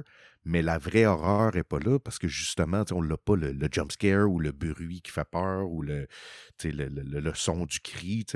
Euh, mais c'est ça. Fait que, ça ne fait pas peur de la même manière. Euh, mais le but, c'est vraiment plus d'avoir une approche psychologique ou comme un, cauchemar, un rêve. Mm-hmm. Puis euh, la BD a été écrite par le guitariste du groupe, Sylvain de Carufel, et François de Grandpré, qui est un scénariste d'expérience, mais qui a plus d'expérience dans, dans l'humour et pas beaucoup dans la BD. Euh, donc, on sait que la BD, ça, c'est propre code. Tu en as parlé justement là, quand, avec euh, comparativement qu'on veut faire de l'horreur en BD. Est-ce que tu as eu à les guider, les deux auteurs, là, dans, dans ce qui fait un bon scénario de BD? Oui, puis non. C'est qu'en fait, on a eu un premier meeting où euh, on a juste parlé de, l'histoire. Puis moi, j'ai dit, ben, c'est sûr que visuellement, tu sais, des personnages qui se parlent pendant 100 pages, on, euh, il va manquer un accroche. Fait que j'ai dit, rajouter des monstres. puis j'ai dit aussi, puis ça c'est personnel, mais euh, j'étais comme, il n'y a aucune il n'y a aucun personnage féminin dans BD. Fait que ça, je trouve ça weird, tu sais. Puis on fait Ah ouais, ouais, c'est vrai, mais là, ça, ça, a plus ou moins rapport, tu sais, de rajouter des filles pour rajouter des filles. Je suis comme Ouais, mais mettons, euh, tu sais, le, le, le, directeur de l'asile, pourquoi pas pourquoi ce serait pas une femme à la place, tu sais? Puis là, j'ai tout de suite vu l'espèce de Bride of Bride Frankenstein, Frankenstein oui, absolument. mixé avec le docteur Frankenstein, tu sais, une espèce d'amalgame des deux, tu sais. Là, ça, ils ont, trouvé ça super intéressant. Ils ont fait Ah oui, c'est une bonne idée, c'est une bonne idée. Fait que là, c'est à peu près les seules affaires, mais les gars, ils, sont tellement bons, sont tellement pros, puis tu tellement ouverts aussi. Tu on, on s'est jamais battu ou ostiné pour une idée. C'était. Fait que, tu sais, j'ai pas, euh, j'ai pas eu à donner des conseils de scénarisation. Là. Au contraire, c'est moi qui m'apprenait des punchs ou, tu sais, il m'apprenait des. Ah, ça, c'est drôle, ce dialogue-là. Ah, ça, c'est une bonne idée. Fait que. Non, non, ça s'est fait euh, super, de manière super fluide. Puis tantôt, tu voulais que je partage mes propres expériences, donc je vais t'en partager une. Oui. Après ça, tu vas le regretter. Donc, il y a quelques années, j'avais envoyé, parce que, bon, j'ai écrit des, des, bandes dessinées, puis une des choses que j'avais essayé de faire, c'était une, bande dessinée policière, puis j'avais envoyé à Gabriel Morissette pour avoir son, ses conseils, savoir euh, qu'est-ce qu'il en pensait, tout ça, puis il m'était revenu avec un commentaire que j'avais marqué une place que le personnage principal creusait un trou, et mhm. que là, elle, elle, se mettait à creuser plus vite, puis il m'a marqué comment que je dessine ça, moi, quelqu'un qui creuse plus vite? Donc, je me demandais, c'est quoi les erreurs que quelqu'un comme toi, tu trouves quand, quand tu fais affaire avec des scénaristes peut-être qui comptent euh, moins d'expérience en BD? C'est quoi les erreurs qui reviennent euh, le plus souvent dans les scénarios? En, fait, c'est drôle parce que tout, moi, je pense que tout peut se dessiner puis tout peut se raconter en BD, mais l'erreur, c'est de faire est-ce que c'est là-dessus que tu veux qu'on focus? Fait que mettons, euh, l'exemple de quelqu'un qui creuse un trou. Euh, c'est quoi le but de la scène? Fait que si la scène, c'est faut que ça soit atmosphérique, puis il faut qu'on on, voit qu'il passe beaucoup de temps là-dessus. Ben, tu peut-être une pleine page avec son dialogue interne. Comme ça, tu ça, c'est justement un truc de Frank Miller. Il y a une, séquence où. Euh, parce que si tu as une pleine page, le danger de ça, c'est que tu vas la tourner, tu vas la voir, puis tu vas retourner. Mm-hmm. Parce qu'il. Puis il y a une séquence où euh, son personnage de Marv, il marche sous la pluie dans la rue, puis c'est une pleine page, c'est une grosse illustration, mais tout son dialogue interne est dans la marge de côté. Ça, ce que ça fait comme effet, c'est que pendant que tu lis ça, tu le vois du coin de l'œil. Et tu as l'impression que ce plan-là, il est super long. Donc, ma réponse à ta question, c'est à chaque fois que j'ai comme une affaire, euh, genre, mettons, un personnage hoche de la tête, ben évidemment que tu peux faire, tu sais, comme des speedlines puis tout, mais ça, ça donne un effet plus euh, euh, humoristique, tu sais. Donc, est-ce que c'est ça le but? Est-ce que tu veux simplement dire que le personnage dit oui sans parler? Donc là, ça va peut-être être une case qui focus plus sur son regard, qui regarde quelqu'un puis qui, on, comprend qu'il dit oui au lieu de hocher de la tête. Pour ton exemple de il creuse plus vite, ben moi, ce que je ferais, c'est si, mettons, c'était vraiment ça le but, puis tu veux sentir qu'il est pressé dans le temps, ben, c'est que tu commences avec euh, une, case plan large, et ensuite, tu, tu, le vois creuser, ensuite, comme une deuxième case, une troisième case, et là, plus les cases vont être petites, plus on va voir le mouvement de répétition, mm-hmm. plus ça va donner l'impression que ça fait si c'est vraiment ça le but. Mais tu sais, après ça, est-ce qu'on veut passer une demi-page sur cet effet-là ou c'est juste une phrase lancée de même, tu sais? Ouais. Puis ça, j'ai passé beaucoup de temps avec euh, Sénécal sur Alice pour régler ces genres de trucs-là. Tu sais, c'est quoi le but de ça? Parce que des fois, dans le roman, euh, parce que l'effet contraire est vrai aussi. Tu sais, des fois, dans le roman, il va dire euh, Alice se promenant toute l'après-midi dans, dans, les rues. Tu sais. Ben ça, c'est pas pour lui, c'est une phrase. Pour moi, c'est pas une cause. C'est comme, c'est beaucoup de moments silencieux qu'elle se promène toute l'après-midi. Tu sais. Euh, fait que là, c'est demandé si tu vraiment important qu'elle se promène toute l'après-midi ou tu veux juste dire qu'il y a du temps qui passe? Mm-hmm. Ah, pour cette fois-là, il y a juste du temps qui passe. Bon, ben, regarde, on va juste mettre le, toit d'une église avec le, soleil, puis on va catcher que c'est un ellipse dans le temps. Euh, fait que, tu sais, c'est des trucs de narration que tu apprends au fur et à mesure, qu'est-ce qui marche, qu'est-ce qui marche pas. Puis, euh, évidemment, tout le monde a son style, puis tout le monde a, ses effets qu'il qui préfère par-dessus d'autres.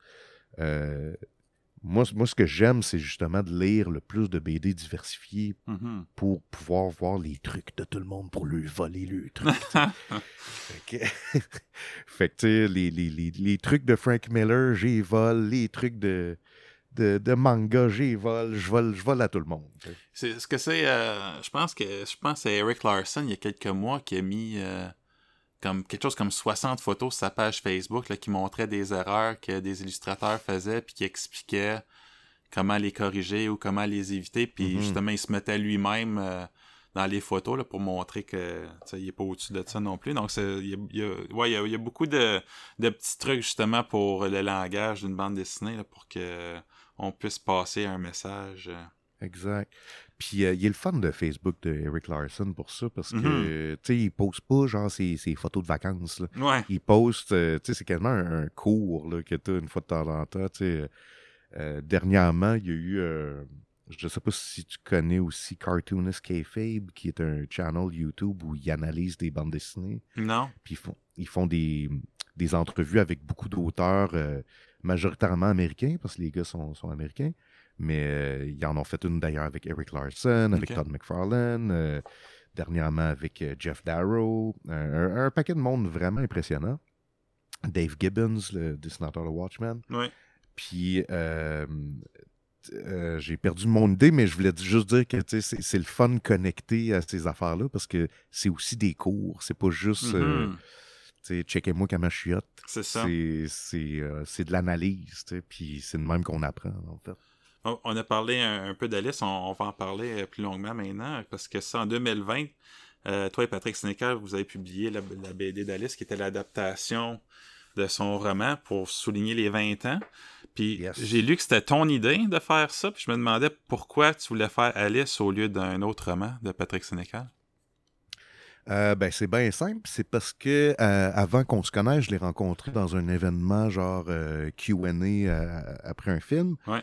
Puis j'ai posé la question. J'ai juste dit si tu avais une BD adaptée, ça serait laquelle? Hmm un roman adapté en BD, excuse. Euh, puis euh, il m'a répondu Alice. Fait que je me rappelle même pas si je l'avais déjà lu.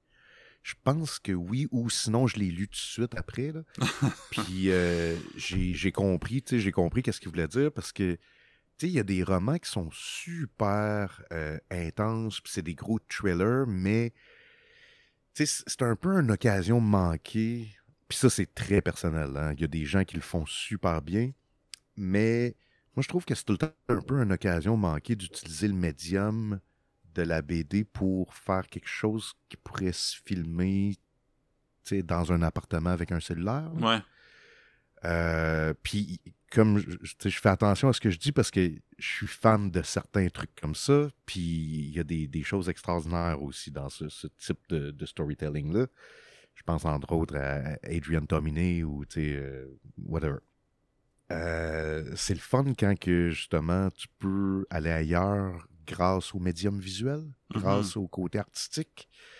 C'est ceux qui, revenaient souvent, là, que les gens me proposaient, euh, c'était Alice, c'était Oniria, mais tu sais, quelque chose comme, mettons, Le Vide ou Hell.com, tu sais, oui, il y a du gore, puis c'est très horreur, mais il n'y a pas le côté onirique de Alice, il n'y a pas le côté fantastique, euh, qu'on ne sait pas si on est dans un rêve ou euh, avec les drogues, euh, que ça transforme la perception, puis tout ça. Fait que, fait que c'est ça. Fait que c'est pour ça que moi, je trouvais que ça fitait. Ben, ben, c'est ça, mais j'aurais peut-être pas choisi celui-là s'il me l'avait pas dit. OK. je sais pas. Puis Alice, c'est un roman qui est très explicite, autant en, en termes de violence qu'en sexualité. Puis les personnages sont tout aussi hard eux-mêmes. Puis quand ça devient le temps d'imaginer ce monde-là pour le mettre sur papier, tu commences par où? Est-ce que, bon, tu as dit que tu as lu le roman, mais est-ce que tu le relis, euh, puis tu recrées ce que tu vois quand tu lis, ou tu discutes avec Patrick Sénécal pour comprendre c'était quoi l'essence des personnages quand lui, il l'a créé, le monde?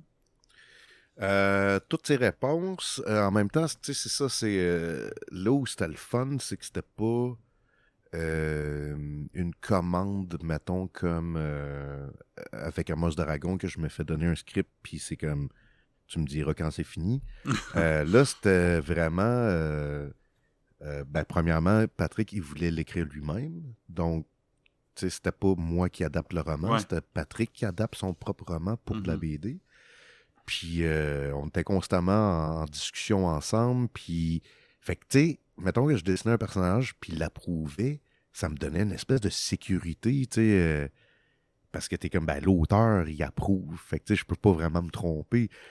Ou des fois, ben, en fait, c'est plus arrivé pour un personnage en particulier qui était euh, la reine, la reine rouge. Ouais. Euh, au début, je la, je la faisais, puis il était comme, non, non, c'est pas ça. là, t'as fait trop, trop belle. Trop, il dit, elle, est pas belle. Hmm. Puis comme il dit, elle a un sex appeal, mais c'est pas une mannequin, tu sais. Euh, fait qu'il était comme fait là un peu plus vulgaire, un peu plus grotesque, euh, mais tu sais, sans que ça soit un, cartoon, justement, tu sais. Fait que tu sais, c'est super cool parce que tu tu jases avec le créateur, puis c'est lui qui te back. Fait que, puis Patrick, tu sais, euh, c'est un gars qui est ultra généreux, puis qui, qui, qui, est bon pour mettre les gens avec qui ils travaillent en confiance. Tu sais, euh, il me répétait souvent, tu sais, là, c'est pas toi qui adapte euh, Sénécal. Il dit, c'est ta BD. Mm-hmm. C'est ta BD à toi. Il dit, moi, je veux juste t'aider à faire la meilleure BD au monde. Tu sais. Euh, fait tu sais, c'est hot, là, travailler avec quelqu'un de même. Puis Alice, c'est aussi une histoire qui est très dense dans ses propos pour toi, illustrer des, scènes sexuelles très explicites, comment tu fais pour rester dans le thème de l'histoire puis éviter que ce qu'on voit, ça devienne juste du high candy? Ouais, c'est, euh, c'était, rochant, ça. C'est, euh, c'était, pour vrai, c'était un des gros défis. Parce que euh, je voulais pas que ça ait l'air d'une BD d'ado qui veut juste choquer pour choquer. Puis, encore là, je fais attention à ce que je dis parce que j'adore certaines BD qui ne sont que ça. Mhm. Euh, c'est l'équivalent du death metal euh, en musique. C'est là pour choquer, c'est là pour t'offenser, c'est très euh, punk dans sa mentalité. Mais c'est on n'est pas à un niveau intellectuel dans ces BD-là. On est à un niveau plus choc puis euh, quasiment humoristique. Là. Euh, puis Alice, on voulait pas que ça devienne ça. On voulait pas que ça, ça, ça, ça soit juvénile. tu sais.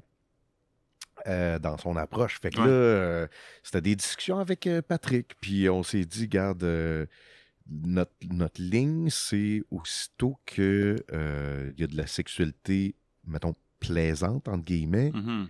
Euh, ou positive, ben là, on peut tout montrer. Mais aussitôt qu'on tombe dans la, la violence sexuelle, ben là, on va, euh, on va suggérer au lieu. Puis, euh, tu sais, il y a quand même euh, beaucoup d'a- d'affaires rêvées dans la liste. là. Il y a comme trois viols. Là. Puis là, Ouais. Hey man, tu sais.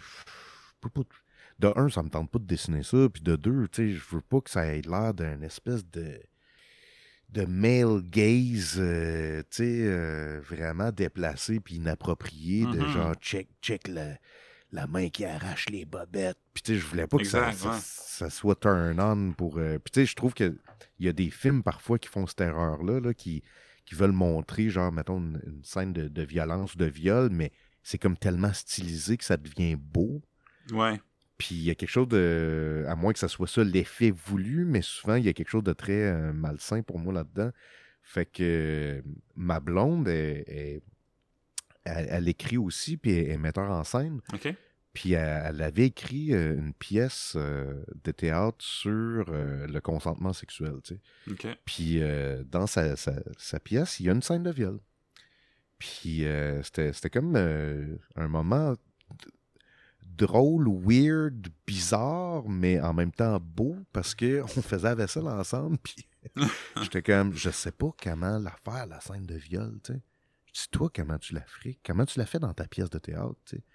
Puis elle dit, ah, ben moi, je la monte pas. C'est juste, tu sais, ça se passe hors champ, tu sais, ça se passe hors caméra.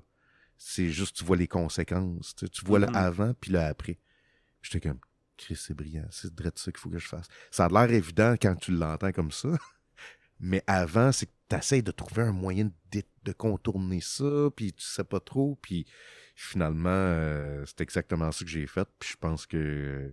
Je pense, pour vrai, je pense que la BD est meilleure euh, à cause Ouais. de ça. Ouais, absolument.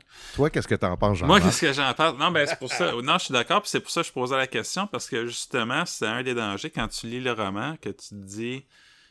Tu sais, tu t'en- t'entends qu'il va y avoir une bande dessinée, tu dis comment qu'ils vont représenter ça, parce que la psychologie d'Alice, c'est c'est pas juste. euh, du sexe, puis euh, c'est c'est vraiment, c'est c'est quelque chose qui est beaucoup plus profond, puis dérangeant, donc comment qu'on représente euh, visuellement ça, c'était Mm. un défi, puis que c'est ça, c'est pour ça que je me demandais comment tu avais fait pour euh, le relever, puis pas tomber dans le piège, comme je disais, du high candy. là.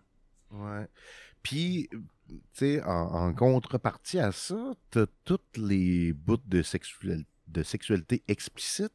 Puis, tu sais, c'est quand même fucky, là, parce que, tu sais, moi, je me lève le matin, je me fais un café, puis je dessine, là. Fait que, tu sais, des fois, c'était comme, tabarnak. c'est ça mon matin, moi, là. là. Ouais. Ça me semble c'est rough, là, le matin, là. Fait que. C'était, très weird. Puis, tu sais, euh, pour, pour les, les dessinateurs qui nous écoutent, euh, dessiner euh, une scène de cul ou une baisse, c'est une des choses les plus dures à faire. Parce que c'est des corps qui s'entremêlent puis qui interagissent ensemble. Mhm. Puis ça, c'est tough, tu sais. Garder les bonnes proportions, euh, tu euh, pas, pas défaire la perspective euh, des, des corps et tout ça. Donc, ça prend des références. T'as regardé beaucoup de films, encore une fois? ben, c'est ça. Fait Beaucoup que là, de tu freeze tu le... Exact, tu tu- je me faisais des screenshots parce que j'avais besoin de certaines pauses vraiment, tu sais, précises. Ça, c'est qu'est-ce que tu disais quand tu te faisais prendre, là? Ben, ben fais de l'étude. Mais en même temps, quand tu, tu, vois ma table à dessin et tu vois tous les croquis qui autour, tu t'avais pas le choix de me craindre. Mais bref, c'était des fois, le matin, je trouvais ça rough un peu. J'écoutais genre un, épisode d'Adventures, Adventure Time avant, ou essayer de contrebalancer. De pallier ça, ouais, mais il y, a des, quand même des petits moments euh, plus ensoleillés dans la liste. Là. Euh, les, les, pages titres de chapitre, c'est des petites images ensoleillées. Comment est-ce que mm-hmm. cette idée-là a pris forme? Parce que c'est tout innocent, c'est tout cute. Comment que ça en est venu? Euh? Ça, c'était une de mes premières idées quand je lisais le roman. C'est le roman, il fait ça, c'est les pages de entre chapitres. il parle comme au lecteur, mais comme c'était Allô, mon ami lecteur, euh, continue à suivre Alice dans ses aventures. Euh, puis, euh, j'étais comme, faut que je représente ça visuellement. Patrick était comme ça, on va enlever ça là, dans l'adaptation. non, moi, je, je le vois, tu sais, comme super happy. Puis, justement, tu sais, ça crée un contraste encore plus fort. Puis je me dis, tu sais, s'il y avait une adaptation à faire de Alice en dessin animé, ça serait probablement la meilleure manière de le faire. Hmm. De le faire comme un cartoon des années 30, là, la Betty Boop. Ouais. Donc, tout ce qui arrive ben, a de l'air cartoony, mais quand tu y penses comme il faut, c'est complètement horrible. Là, euh, L'avoir euh, sur un banc, puis. Euh, oui, il y a plein de sourires autour d'elle, mais c'est des canettes de bière, c'est des poubelles, c'est des, des, des, vieux weirdos qui la checkent. Ouais pense que ça pas pire.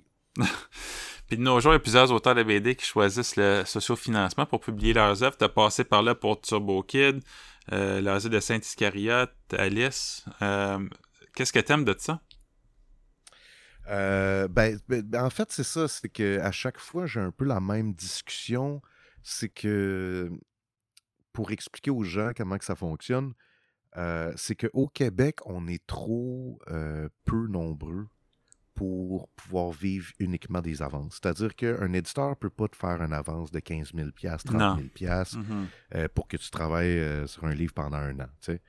Donc, la seule solution pour moi, c'est le sociofinancement, mais de la manière que je le présente, je suis comme aux gens qui, nous encouragent, voyez-le plus comme une précommande euh, plutôt que de, des créateurs qui quittent de l'argent. Tu sais, c'est pas ça. C'est que en les précommandant, ben moi, ça me donne euh, la permission de pouvoir travailler dessus euh, à temps plein. Tu sais. Mmh Parce que Alice, c'était ça le danger, c'est que je le voyais gros, ce projet-là. Ouais. J'étais comme si j'ai pas d'avance. Euh, ou que j'ai une avance très petite, mettons 4000$, mais moi je sais que je vais travailler là-dessus pendant deux ans, ben ça, ça veut dire qu'il faut que je fasse plein d'autres contrats euh, on the side. Et là, ben, ce deux ans, ce deux ans-là devient euh, facilement un, un, 4 ans, un 5 ans, un 6 ans. Puis là, ça n'a plus de bon sens. Là. Tu fais comme, ben là, je ne vais pas travailler sur une BD pendant 10 ans non plus. Fait que le sociofinancement, ça permettait ça. Euh, par contre, moi, j'ai énormément de chance. C'est qu'à chaque fois que je me suis fait sociofinancer, c'est pas moi, en fait, qui se faisait sociofinancer. C'était euh, le projet. Donc, c'était une équipe qui s'occupait de ça. Et ça, c'est un danger parce que ça a l'air super beau. Tu fais que, ah ben là, je vais faire ça pour ma prochaine BD. Mm-hmm. Mais c'est énormément de travail. Juste s'occuper de la logistique, faire la promo. Euh, après ça, tu sais, faire le suivi avec tout le monde qui ont commandé des trucs différents. Euh, après ça, un an plus tard, quand le truc est, terminé, ben, de, s'arranger pour qu'ils soient imprimés dans les bonnes dates, que les colis soient les bons, le shipping, tout ça, il y a du monde qui ont changé d'adresse, ça devient un casse-tête, puis c'est vraiment, vraiment, euh, c'est une job à temps plein. Donc, euh, faites attention, euh, les gens qui veulent se lancer là-dedans sans sans trop savoir. Là. Ouais, puis il n'y a aucune euh, garantie aussi si tu n'atteins pas le montant que tu demandes. Tu as tout fait ce travail-là, justement pour te faire remarquer, pour obtenir l'argent. On offre plein de cadeaux, on travaille fort, mais si ça passe pas, donc pour toi, est-ce que tu penses que le sociofinancement va devenir l'avenir de la BD malgré toutes les, euh, difficultés ou les défis qui peuvent être attachés à ça? Ben, je pense que clairement, c'est une nouvelle option. Je ne sais mm-hmm. pas si ça va devenir l'avenir, mais moi, je vois beaucoup de projets euh, qui fonctionnent. Puis, tu sais, les plateformes de sociofinancement deviennent aussi des espèces de, nouveaux euh, réseaux sociaux aussi. Là. Donc, tu sais, je pense à Kickstarter, ben, quelqu'un qui va euh, aller souvent sur la page, ben, je vais se faire conseiller des projets. Puis, tu sais, puis je, je connais genre quelques artistes autour de moi qui ont fonctionné avec ça, puis que ça a été des grandes réussites, puis qui vivent grâce à ça. Puis euh, honnêtement, je trouve ça extraordinaire parce qu'avant, c'était même pas une option. Fait que je sais pas si c'est l'avenir de la BD. On est dans un. On est dans un bout euh, très, euh, très excitant et euh, inquiétant aussi pour Mm. l'édition. Toutes les bases sont en train de tomber, puis on sait pas trop qu'est-ce qui nous attend de l'autre bord. Ouais. Mais c'est ça, je trouve que c'est une avenue intéressante. Puis ce que je vais dire, je vais le dire de façon très positive, mais tu me sembles euh, être un artiste, un artiste qui est très business. Puis je pense qu'il n'y a pas beaucoup d'artistes. Ben, il y a beaucoup d'artistes qui, par exemple, qui ont des pages, euh, je sais pas si ça se prononce Patreon ou Patreon, mais toi, tu as aussi un magasin, tu vends des posters, des chandails, des autocollants, des tasses. Puis est-ce que tu trouves que le côté business, souvent, il, il est mis de côté par les artistes? Alors que peut-être qu'ils Euh. devraient se consacrer à ça un peu plus? Ben, c'est. Oui, oui, mais je trouve ça euh, dommage. Puis, tu sais, merci de me dire ça. Moi, je me considère pas de business du tout. Euh, mais c'est juste un espèce de constat que tous les auteurs ont ensemble. C'est qu'avant, euh, comment que ça fonctionnait, c'est que tu produisais un travail, puis l'éditeur s'occupait de tout. Ouais. Puis s'occupait de la mise en marché, de, de tout ça.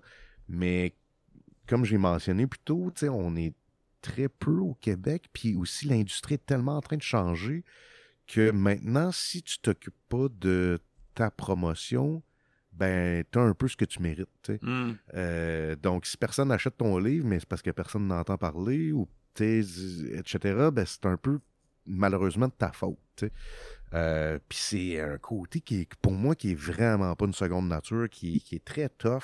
Euh, j'ai, j'ai, de la misère à m'occuper de mes affaires, mais euh, justement, tu sais, pour les, les prints, puis les, les t-shirts, puis ces trucs-là, j'ai, trouvé des solutions euh, qui me facilitaient la, la tâche. Puis, euh, ben, tu sais, pour les réseaux sociaux, c'est encore là, tu sais, c'est la discipline. Moi, j'ai fait l'exercice cette année, euh, en fait, dès le 1er janvier euh, 2021. Tes images quotidiennes? Exact, de poster un dessin par jour. Euh, j'ai découvert que c'est pas du tout une bonne idée. Je ne le conseille pas parce que les algorithmes n'aiment pas ça. Ah non? Donc, euh, non, c'est ça. Moi, ça, ça a énormément droppé. Puis je continue à le faire juste parce que je me suis donné un objectif, puis ça me tente de le compléter, mais plus jamais je referai ça. là. Euh, c'est euh, en fait, les gens voient que tu es constant. Donc, ce que les algorithmes, Facebook, Instagram et tout, eux, ce qu'ils veulent, c'est que tu payes. Donc, euh, si tu Hmm. fais juste poster un truc une fois de temps en temps, ben, tu sais, ils vont te donner du jus parce que ils vont faire, tu sais, comme, Hey, si tu postais plus, tu sais, euh, ça pognerait. Fait que là, tu postes plus, puis là, tout descend, tu sais. C'est- incroyable, là, tu sais, j'ai euh, près de, quoi, de, mettons, euh, tu sais, j'ai pas beaucoup de followers si je me compare à, à d'autres, là, mais mettons, tu sais, j'ai près de 3000 euh, Puis, sais, il y a, il y a- il y a des dessins qui ont 6 likes, euh, 7 Ouais. likes parfois, tu sais. Puis ça, c'est pas parce que les gens, genre, qui me follow, check ça, puis ils font comme Ah, il est de la merde, celui-là, je le like pas. C'est juste simplement parce Ils qu'ils l'ont pas vu pas. passer. Ouais. Exact. tu sais. Fait que ça aussi, c'est comme. C'est une espèce d'apprentissage que les artistes, présentement, tu sais, il faut qu'ils apprennent ces trucs-là. Il faut qu'ils apprennent c'est quoi les plateformes Patreon, comment les algorithmes d'Instagram, Facebook, ça fonctionne. tu sais. Ça devrait pas faire partie de la- notre job, mais on a, on a malheureusement pas le choix. Ça, ça fait partie de notre société aujourd'hui Mhm. c'est très euh, c'est- très frustrant par moment parce que tu te dis tout ce temps que je passe là là-dessus hey, j'aimerais bien mieux le mettre euh, sur un, un autre projet ou une Ben autre idée tu sais. Puis avec euh, l'asile de, de, de Saint-Escariote, euh, Amos d'Aragon, Turbo Kid, Alice, t'es en train de te tailler une place de choix, un peu comme un, un l'artiste là, qui peut adapter des œuvres qui euh, préexistantes. Est-ce que c'était un choix conscient de te placer que de, de, de devenir un genre de trademark ou branding? je te le dis Jean-Marc t'es vraiment sharp dans tes questions ça n'a pas de bon sens Euh, tu sais que l'entrevue, ça va juste être toi qui dis t'es vraiment sharp pendant une heure de temps. Là. Tout le reste, euh, c'est de la parure. Là, on enregistre ça pour le fun. Mais pour vrai, c'est euh, c'est tellement une bonne question parce que c'était ma réalisation quand j'ai terminé Alice. C'est de checker un peu en arrière puis faire Attends un peu, là. Toutes ces affaires-là, qui sont un peu des, des accidents de parcours, là, ben, il n'y a rien à moi là-dedans. Euh, Alice, c'est à Sénécal. À l'asile, c'est à Jardin Mécanique. Turbo Kids, c'est à RKSS. À Most, à Brian. Je suis comme, moi, je peux rien, rien, rien vendre. Je peux rien euh, décider. Je peux pas décider de faire une suite à Amos Tu peux pas faire de tasse. De... Exact, c'est ça. De, de, de t-shirts, de whatever. Puis pas juste dans l'esprit mercantile, mais dans l'idée de création. Ouais, ouais je suis poigné là, puis je suis un peu menotté. Puis là, ce qui arrive, c'est qu'il y a beaucoup de gens qui font Hey, tu game de. Ça t'intéresserait-tu de faire l'adaptation de mon roman ou euh, de. Puis je suis comme Ah, Colin, au départ, c'était pas ça pendant tout le but. Là. Au départ, mon but, c'était de, de, faire de la BD, mais c'était pas de devenir un dessinateur pour des propriétés intellectuelles de d'autres. tu sais. Euh, fait que c'est pour ça que je trouve que c'est une bonne question parce que ça a été ma réalisation des dernières années. Et euh, c'est pour ça que ma prochaine BD, c'est moi-même qui l'écris. Oh, oh. Et euh, si vous aimez pas ça, ben ça sera entièrement de ma hum. faute. Parce que, je le dis en niaisant, mais il y a quelque chose aussi de protecteur en travaillant sur le scénario de quelqu'un d'autre. Moi, si quelqu'un dit Ah, je suis désolé, Jake Alice, j'ai essayé de le lire, j'ai haï ça, je le prends comme pas personnel. C'est comme Ah, ben, t'aimes pas le C'est pas mon histoire, c'est ça. C'est ça, tu sais. Mais là, si c'est ma BD, je dis Hey, man, j'ai essayé de lire ça, j'ai trouvé ça dull, man, j'ai pas été capable de la finir. ben là, c'est de ma faute. Ouais. Est-ce que tu peux nous dire quelque chose sur, cette, euh, sur ce projet-là? Ben certain. Euh, écoute, euh, c'est une BD d'horreur cosmique. Euh, pour les gens qui ne savent pas c'est quoi l'horreur cosmique, l'horreur cosmique, ce n'est pas nécessairement une bébite qui vient de l'espace ou etc., mais c'est plus dans la philosophie. en fait, c'est H.P. Lovecraft qui a amené ça un peu, puis c'est plus dans l'idée de il y a quelque chose au-delà de nous que nous ne sommes pas capables de comprendre et qui se fout de nous bien raides. Donc, c'est pas quelque chose de manichéen, genre gentil contre le mal, c'est plus comme une force qui dépasse notre compréhension et qui, euh, pour qui on est comme des, des, fourmis qu'on pile dessus dans la rue. Euh, donc, c'est de l'horreur cosmique qui se passe au Québec euh, dans les années 70, à la fin des années 70. C'est un, one-shot, c'est pas une série, c'est un one-shot de, 100 pages. Euh, et le titre, c'est Chanson noire, et ça va paraître chez Glenna. OK.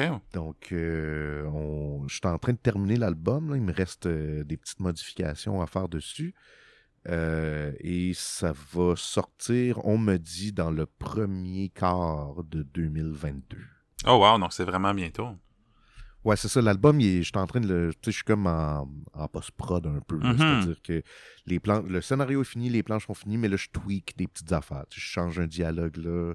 Ah, je refais cette main-là parce que je la trouvais mal faite ou whatever. Je suis comme dans cette phase-là, mais euh, j'espère que les gens vont aimer. J'espère que les gens vont, euh, vont, vont, vont la lire. Puis s'ils n'aiment pas ça. En fait, c'est ça. Ce que j'aimerais le plus, c'est que soit le monde adore ou déteste, mais ce qui me fait le plus peur, c'est exact. C'est que si personne n'en parle, ça me gosserait un peu. On verra, mais euh, c'est ça. Fait que ça, ça s'en vient en début d'année prochaine. Puis comment tu as trouvé ça, le, fait d'écrire toi-même un long scénario de 100 pages? Comme tu as mentionné, tu as travaillé avec beaucoup d'autres personnes. Là, c'était ton histoire, euh, c'est pas quelque chose de court, une centaine de pages, euh, c'est costaud. Donc, euh, comment t'as trouvé ça, cette expérience-là? Ben, pour vrai, j'ai trouvé ça extraordinaire. C'est drôle parce que avant de me lancer là-dedans, je me prenais tellement au sérieux. Là. Puis là, j'étais comme, OK. Fait que là, j'ai lu comme quatre livres sur l'écriture. Puis ensuite, je me suis inscrit à un masterclass. Puis là, je suis allé dans des ateliers d'écriture. Puis, Ah oui. puis finalement, tu sais, c'était, c'était plus pour, comment je dirais, pour me donner confiance parce que, euh, c'est des trucs que, pas que je savais dans le sens genre, ah, je sais tout ça, mais c'était plus pour dire, euh, c'était plus un processus pour faire comme, t'es capable, let's go, let's go, tu sais. Mhm. Euh, pour un peu battre le syndrome de l'imposteur ou euh, parce que je suis pas quelqu'un qui qui écrit évidemment j'écris pas de prose dans la vie donc Ouais. tu sais, mes idées viennent de dessins viennent de de, de scènes mais c'est c'est rare que je vais écrire sais, juste de la prose pour euh, exprimer euh, une idée. Mhm. Fait que c'était un peu ça que je voulais casser. Puis, euh, fait que, tu sais, c'est- c'est- c'est- j'ai trouvé ça super le fun. Puis, pour vrai, ça m'a comme allumé de quoi en dedans que ça a fait Ah oui, c'est ça, c'est ça que je suis supposé faire depuis le début. je suis supposé créer des personnages, puis créer des, des, Mm. des mises en scène, puis des dialogues, puis des, c'était supposé être ça à la base. Ça veut pas dire que je ne travaillerai jamais avec quelqu'un d'autre, évidemment. Ça, ça m'intéresse tout le temps de faire des collaborations, mais là, j'étais comme, OK, je, je pense que j'ai envie d'aller vers là. là. Puis bon, on va revenir un peu au fait d'adapter des œuvres qui existent euh, sous une autre forme. Tu as parlé de menotter dans le sens que c'est pas des, des propriétés intellectuelles qui t'appartiennent, mais est-ce que ça menotte aussi ta créativité sur le plan, par exemple, des apparences physiques des personnages? Parce que même si la Reine Rouge d'Alice, euh, on, on l'a vu dans une web série, euh, c'était un personnage qui était présent dans le, dans le film 51-50 Rue des Ormes d'une façon. euh, elle s'appelait pas la Reine Rouge, mais le personnage existe quand Michel même. Beaulieu. Ouais. Est-ce que c'est euh, est-ce que pour toi c'est quelque chose qui, qui te brime dans, dans ta créativité ou comme là tu as mentionné un peu le processus que Patrick Sénécal te, te disait là fallait plus de même mais comment tu vis ça? Ben, c'est que, en fait, la première fois que ça m'est réellement arrivé, c'était pour Apple, qui est joué par euh, Laurence Leboeuf. Oui. Puis, euh, honnêtement, j'ai j'ai commencé comme ça, en me basant sur elle. Euh, puis, Colin, j'étais comme, c'est pas ça. C'est, même si ça ressemble à l'actrice, c'est pas Apple. Fait qu'il faut que ce soit une version stylisée. Fait que j'ai- j'ai plus essayé de dessiner le, le personnage de Apple que de dessiner Laurence Leboeuf.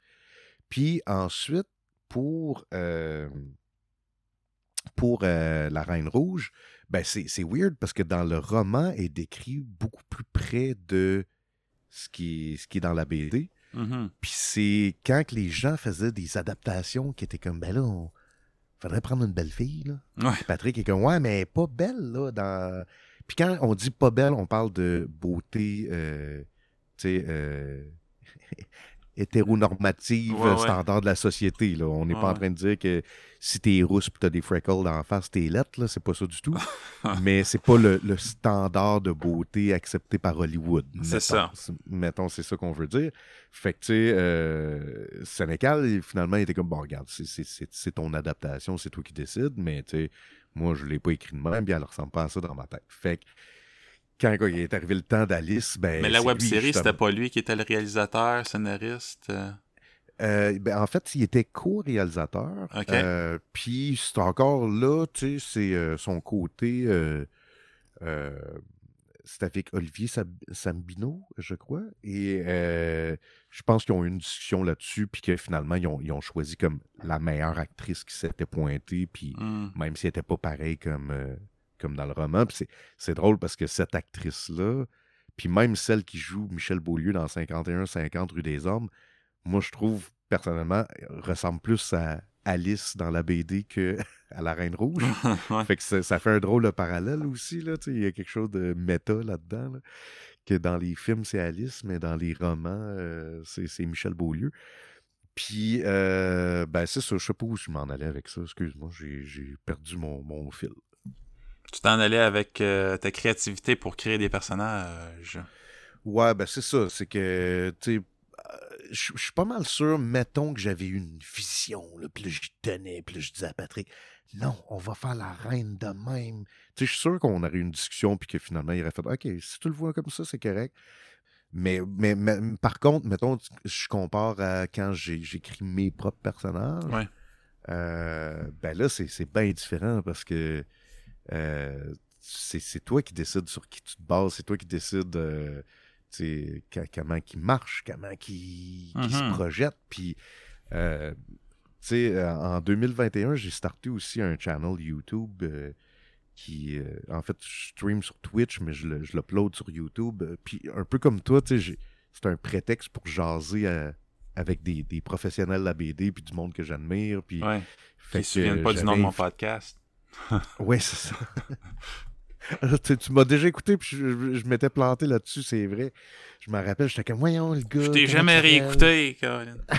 je me- je m'excuse pour ça. Puis, euh, je pense que c'était avec Sam en plus, c'était avec Boom, l'épisode. Il y avait euh, Jean-Paul Heed que moi j'ai. euh, Comment tu t'es-tu trompé encore avec d'autres mondes? Ben, justement, avec l'épisode de Jean-Paul, euh, il me parlait de quelque chose que je trouve fascinant parce qu'on les dessinateurs, on parle rarement de ça. Qui aime mais pas dessiner. l'acting. Non? Oui, oui, il n'aime pas dessiner, mais c'est aussi l'acting de tes personnages. Oui. On, on prend ça Mhm. comme pour acquis, mais euh, aussitôt que tu veux être plus dans, dans la nuance, puis moins dans le cartoon, ben l'acting des personnages, ça peut tout changer, tu sais. Un personnage qui est supposé être tendu, mais si tu le dessines que il a de l'air euh, excité, ben évidemment, ça marche pas. Puis c'est, c'est comme tout un, un pan que, de, de l'illustration que on parle rarement, mais qui, qui est vraiment important puis intéressant. Fait que là, je me suis surpris pour, euh, pour m'avoir. euh, Ben, le le- qu'en en plus, c'est que je mixais ça avec Vous avez dit BD et Mm. euh, La vie en BD. Ouais. Et là, j'étais comme, Chris, arrêtez de mettre BD dans vos titres de podcast. Puis finalement, le pire, c'est que tu le fais même pas. C'est Mais la non. case départ. Puis je suis comme, Chris, ah, oui, c'est un, un bon titre de podcast. fait que là, je suis comme, je veux m'excuser publiquement. euh, parce que j'étais comme, je me rappelle pas du titre, mais je suis sûr qu'il y a BD dans le titre parce que tous les podcasts de BD ont, ont BD dans le titre. Mhm. Puis, euh, ben, à ces gens-là, je lui ai dit euh, Jean-Marc a raison. Vous, dev- vous auriez dû faire comme Jean-Marc et ne pas mettre BD dans votre titre. Moi, ce que j'aimais aussi, c'est que. Poirier, Dominique, Ouais, c'est ça. Dominique Leduc.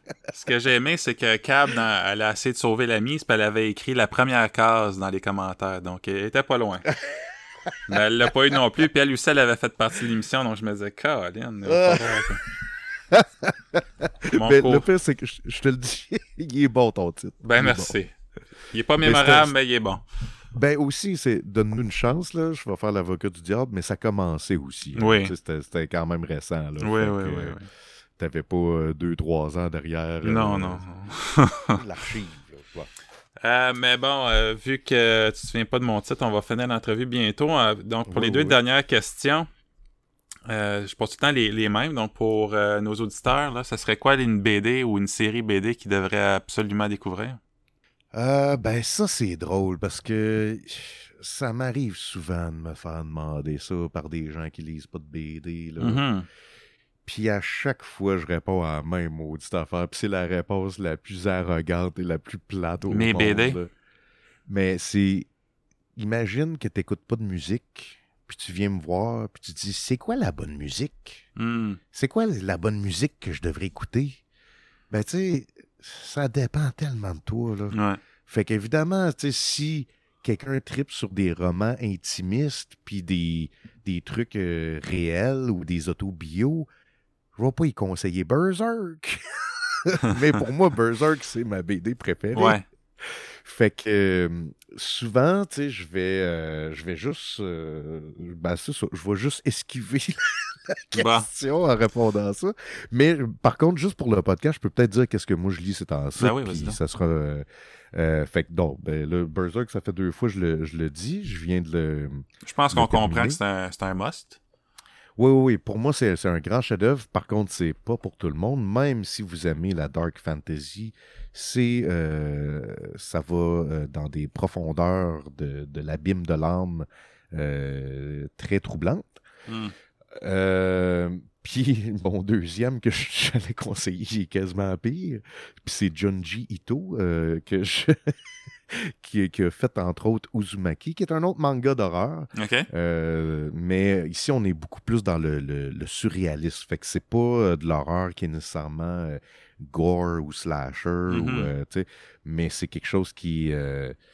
C'est ça. Dans le surréalisme, dans le rêve, le cauchemar, j'adore ça, qui se rapproche un peu de l'horreur cosmique aussi. Euh, sinon, attends. Eh boy, donne-moi juste une seconde. Je suis sur Goodreads, puis je mets tous les livres là-dessus parce que ça m'aide à me rappeler qu'est-ce que j'ai lu dernièrement de hot. Donc, euh, un truc que j'ai lu dernièrement qui m'a fait capoter, c'est Black Dog de Dave McKean. The Dreams of Paul Nash. Paul Nash, c'est un peintre britannique euh, qui a fait la Première Guerre mondiale et euh, qui, qui- qui est revenu en Angleterre puis qui a commencé à faire des tableaux et tout. Puis euh, Dave McKean, qui est un illustrateur absolument incroyable, a repris un peu le style qu'il avait dans ses tableaux, mais en parlant aussi de son histoire, de, de l'histoire du peintre. Euh, fait que c'est- vraiment là, c'est de la très, très, très grande BD. Mhm. Euh, Puis, euh, ben, je pense que ça, ça va être ça. Mes trois suggestions. Ben, c'est très pense. bon. Puis, dernière question pour. euh, ben, t'as déjà donné des conseils, mais ce serait quoi le conseil que tu donnerais aux illustrateurs ou aux scénaristes maintenant que t'en es un toi-même pour pousser leur style encore plus loin? C'est euh, aller voir euh, deux vidéos sur YouTube, c'est ça mon conseil. Un de Neil Gaiman qui s'appelle Make Good Art et un deuxième de Jake Parker qui s'appelle Finished Not Perfect. Puis en gros, ces deux vidéos-là, c'est des vidéos de un peu de motivation ou qui, aident à, focusser parce que souvent, les artistes, les scénaristes, euh, on a plein d'idées, mais on veut tout raconter, puis on ne sait pas par où commencer. Et euh, ce qui revient souvent dans ces deux vidéos-là, c'est faites quoi de petit et Mhm. finis-le. Parce que c'est à- une fois qu'il est fini que tu peux apprendre de tes erreurs. Euh, je pense que c'est magnifique qu'il y ait de plus en plus de webcomics, puis qu'on a droit à voir des, des sagas gigantesques. Puis euh, pour certains artistes, ça peut fonctionner, ça. Des, des gens qui ont énormément de discipline, qui justement, on en parlait au début du podcast, mais les gens qui font du strip, tout ça, c'est magnifique pour eux. Ouais. Mais euh, pour quelqu'un qui débute, je dirais, commence par quelque chose de petit. Euh, si tu trouves que 30 pages, euh, c'est- trop, commence par 12. Si 12 c'est trop, commence par 6. Euh, mais une fois que tu termines, puis il faut que ce soit fini, là, tu es capable d'avancer puis de, Mhm. de passer à autre chose.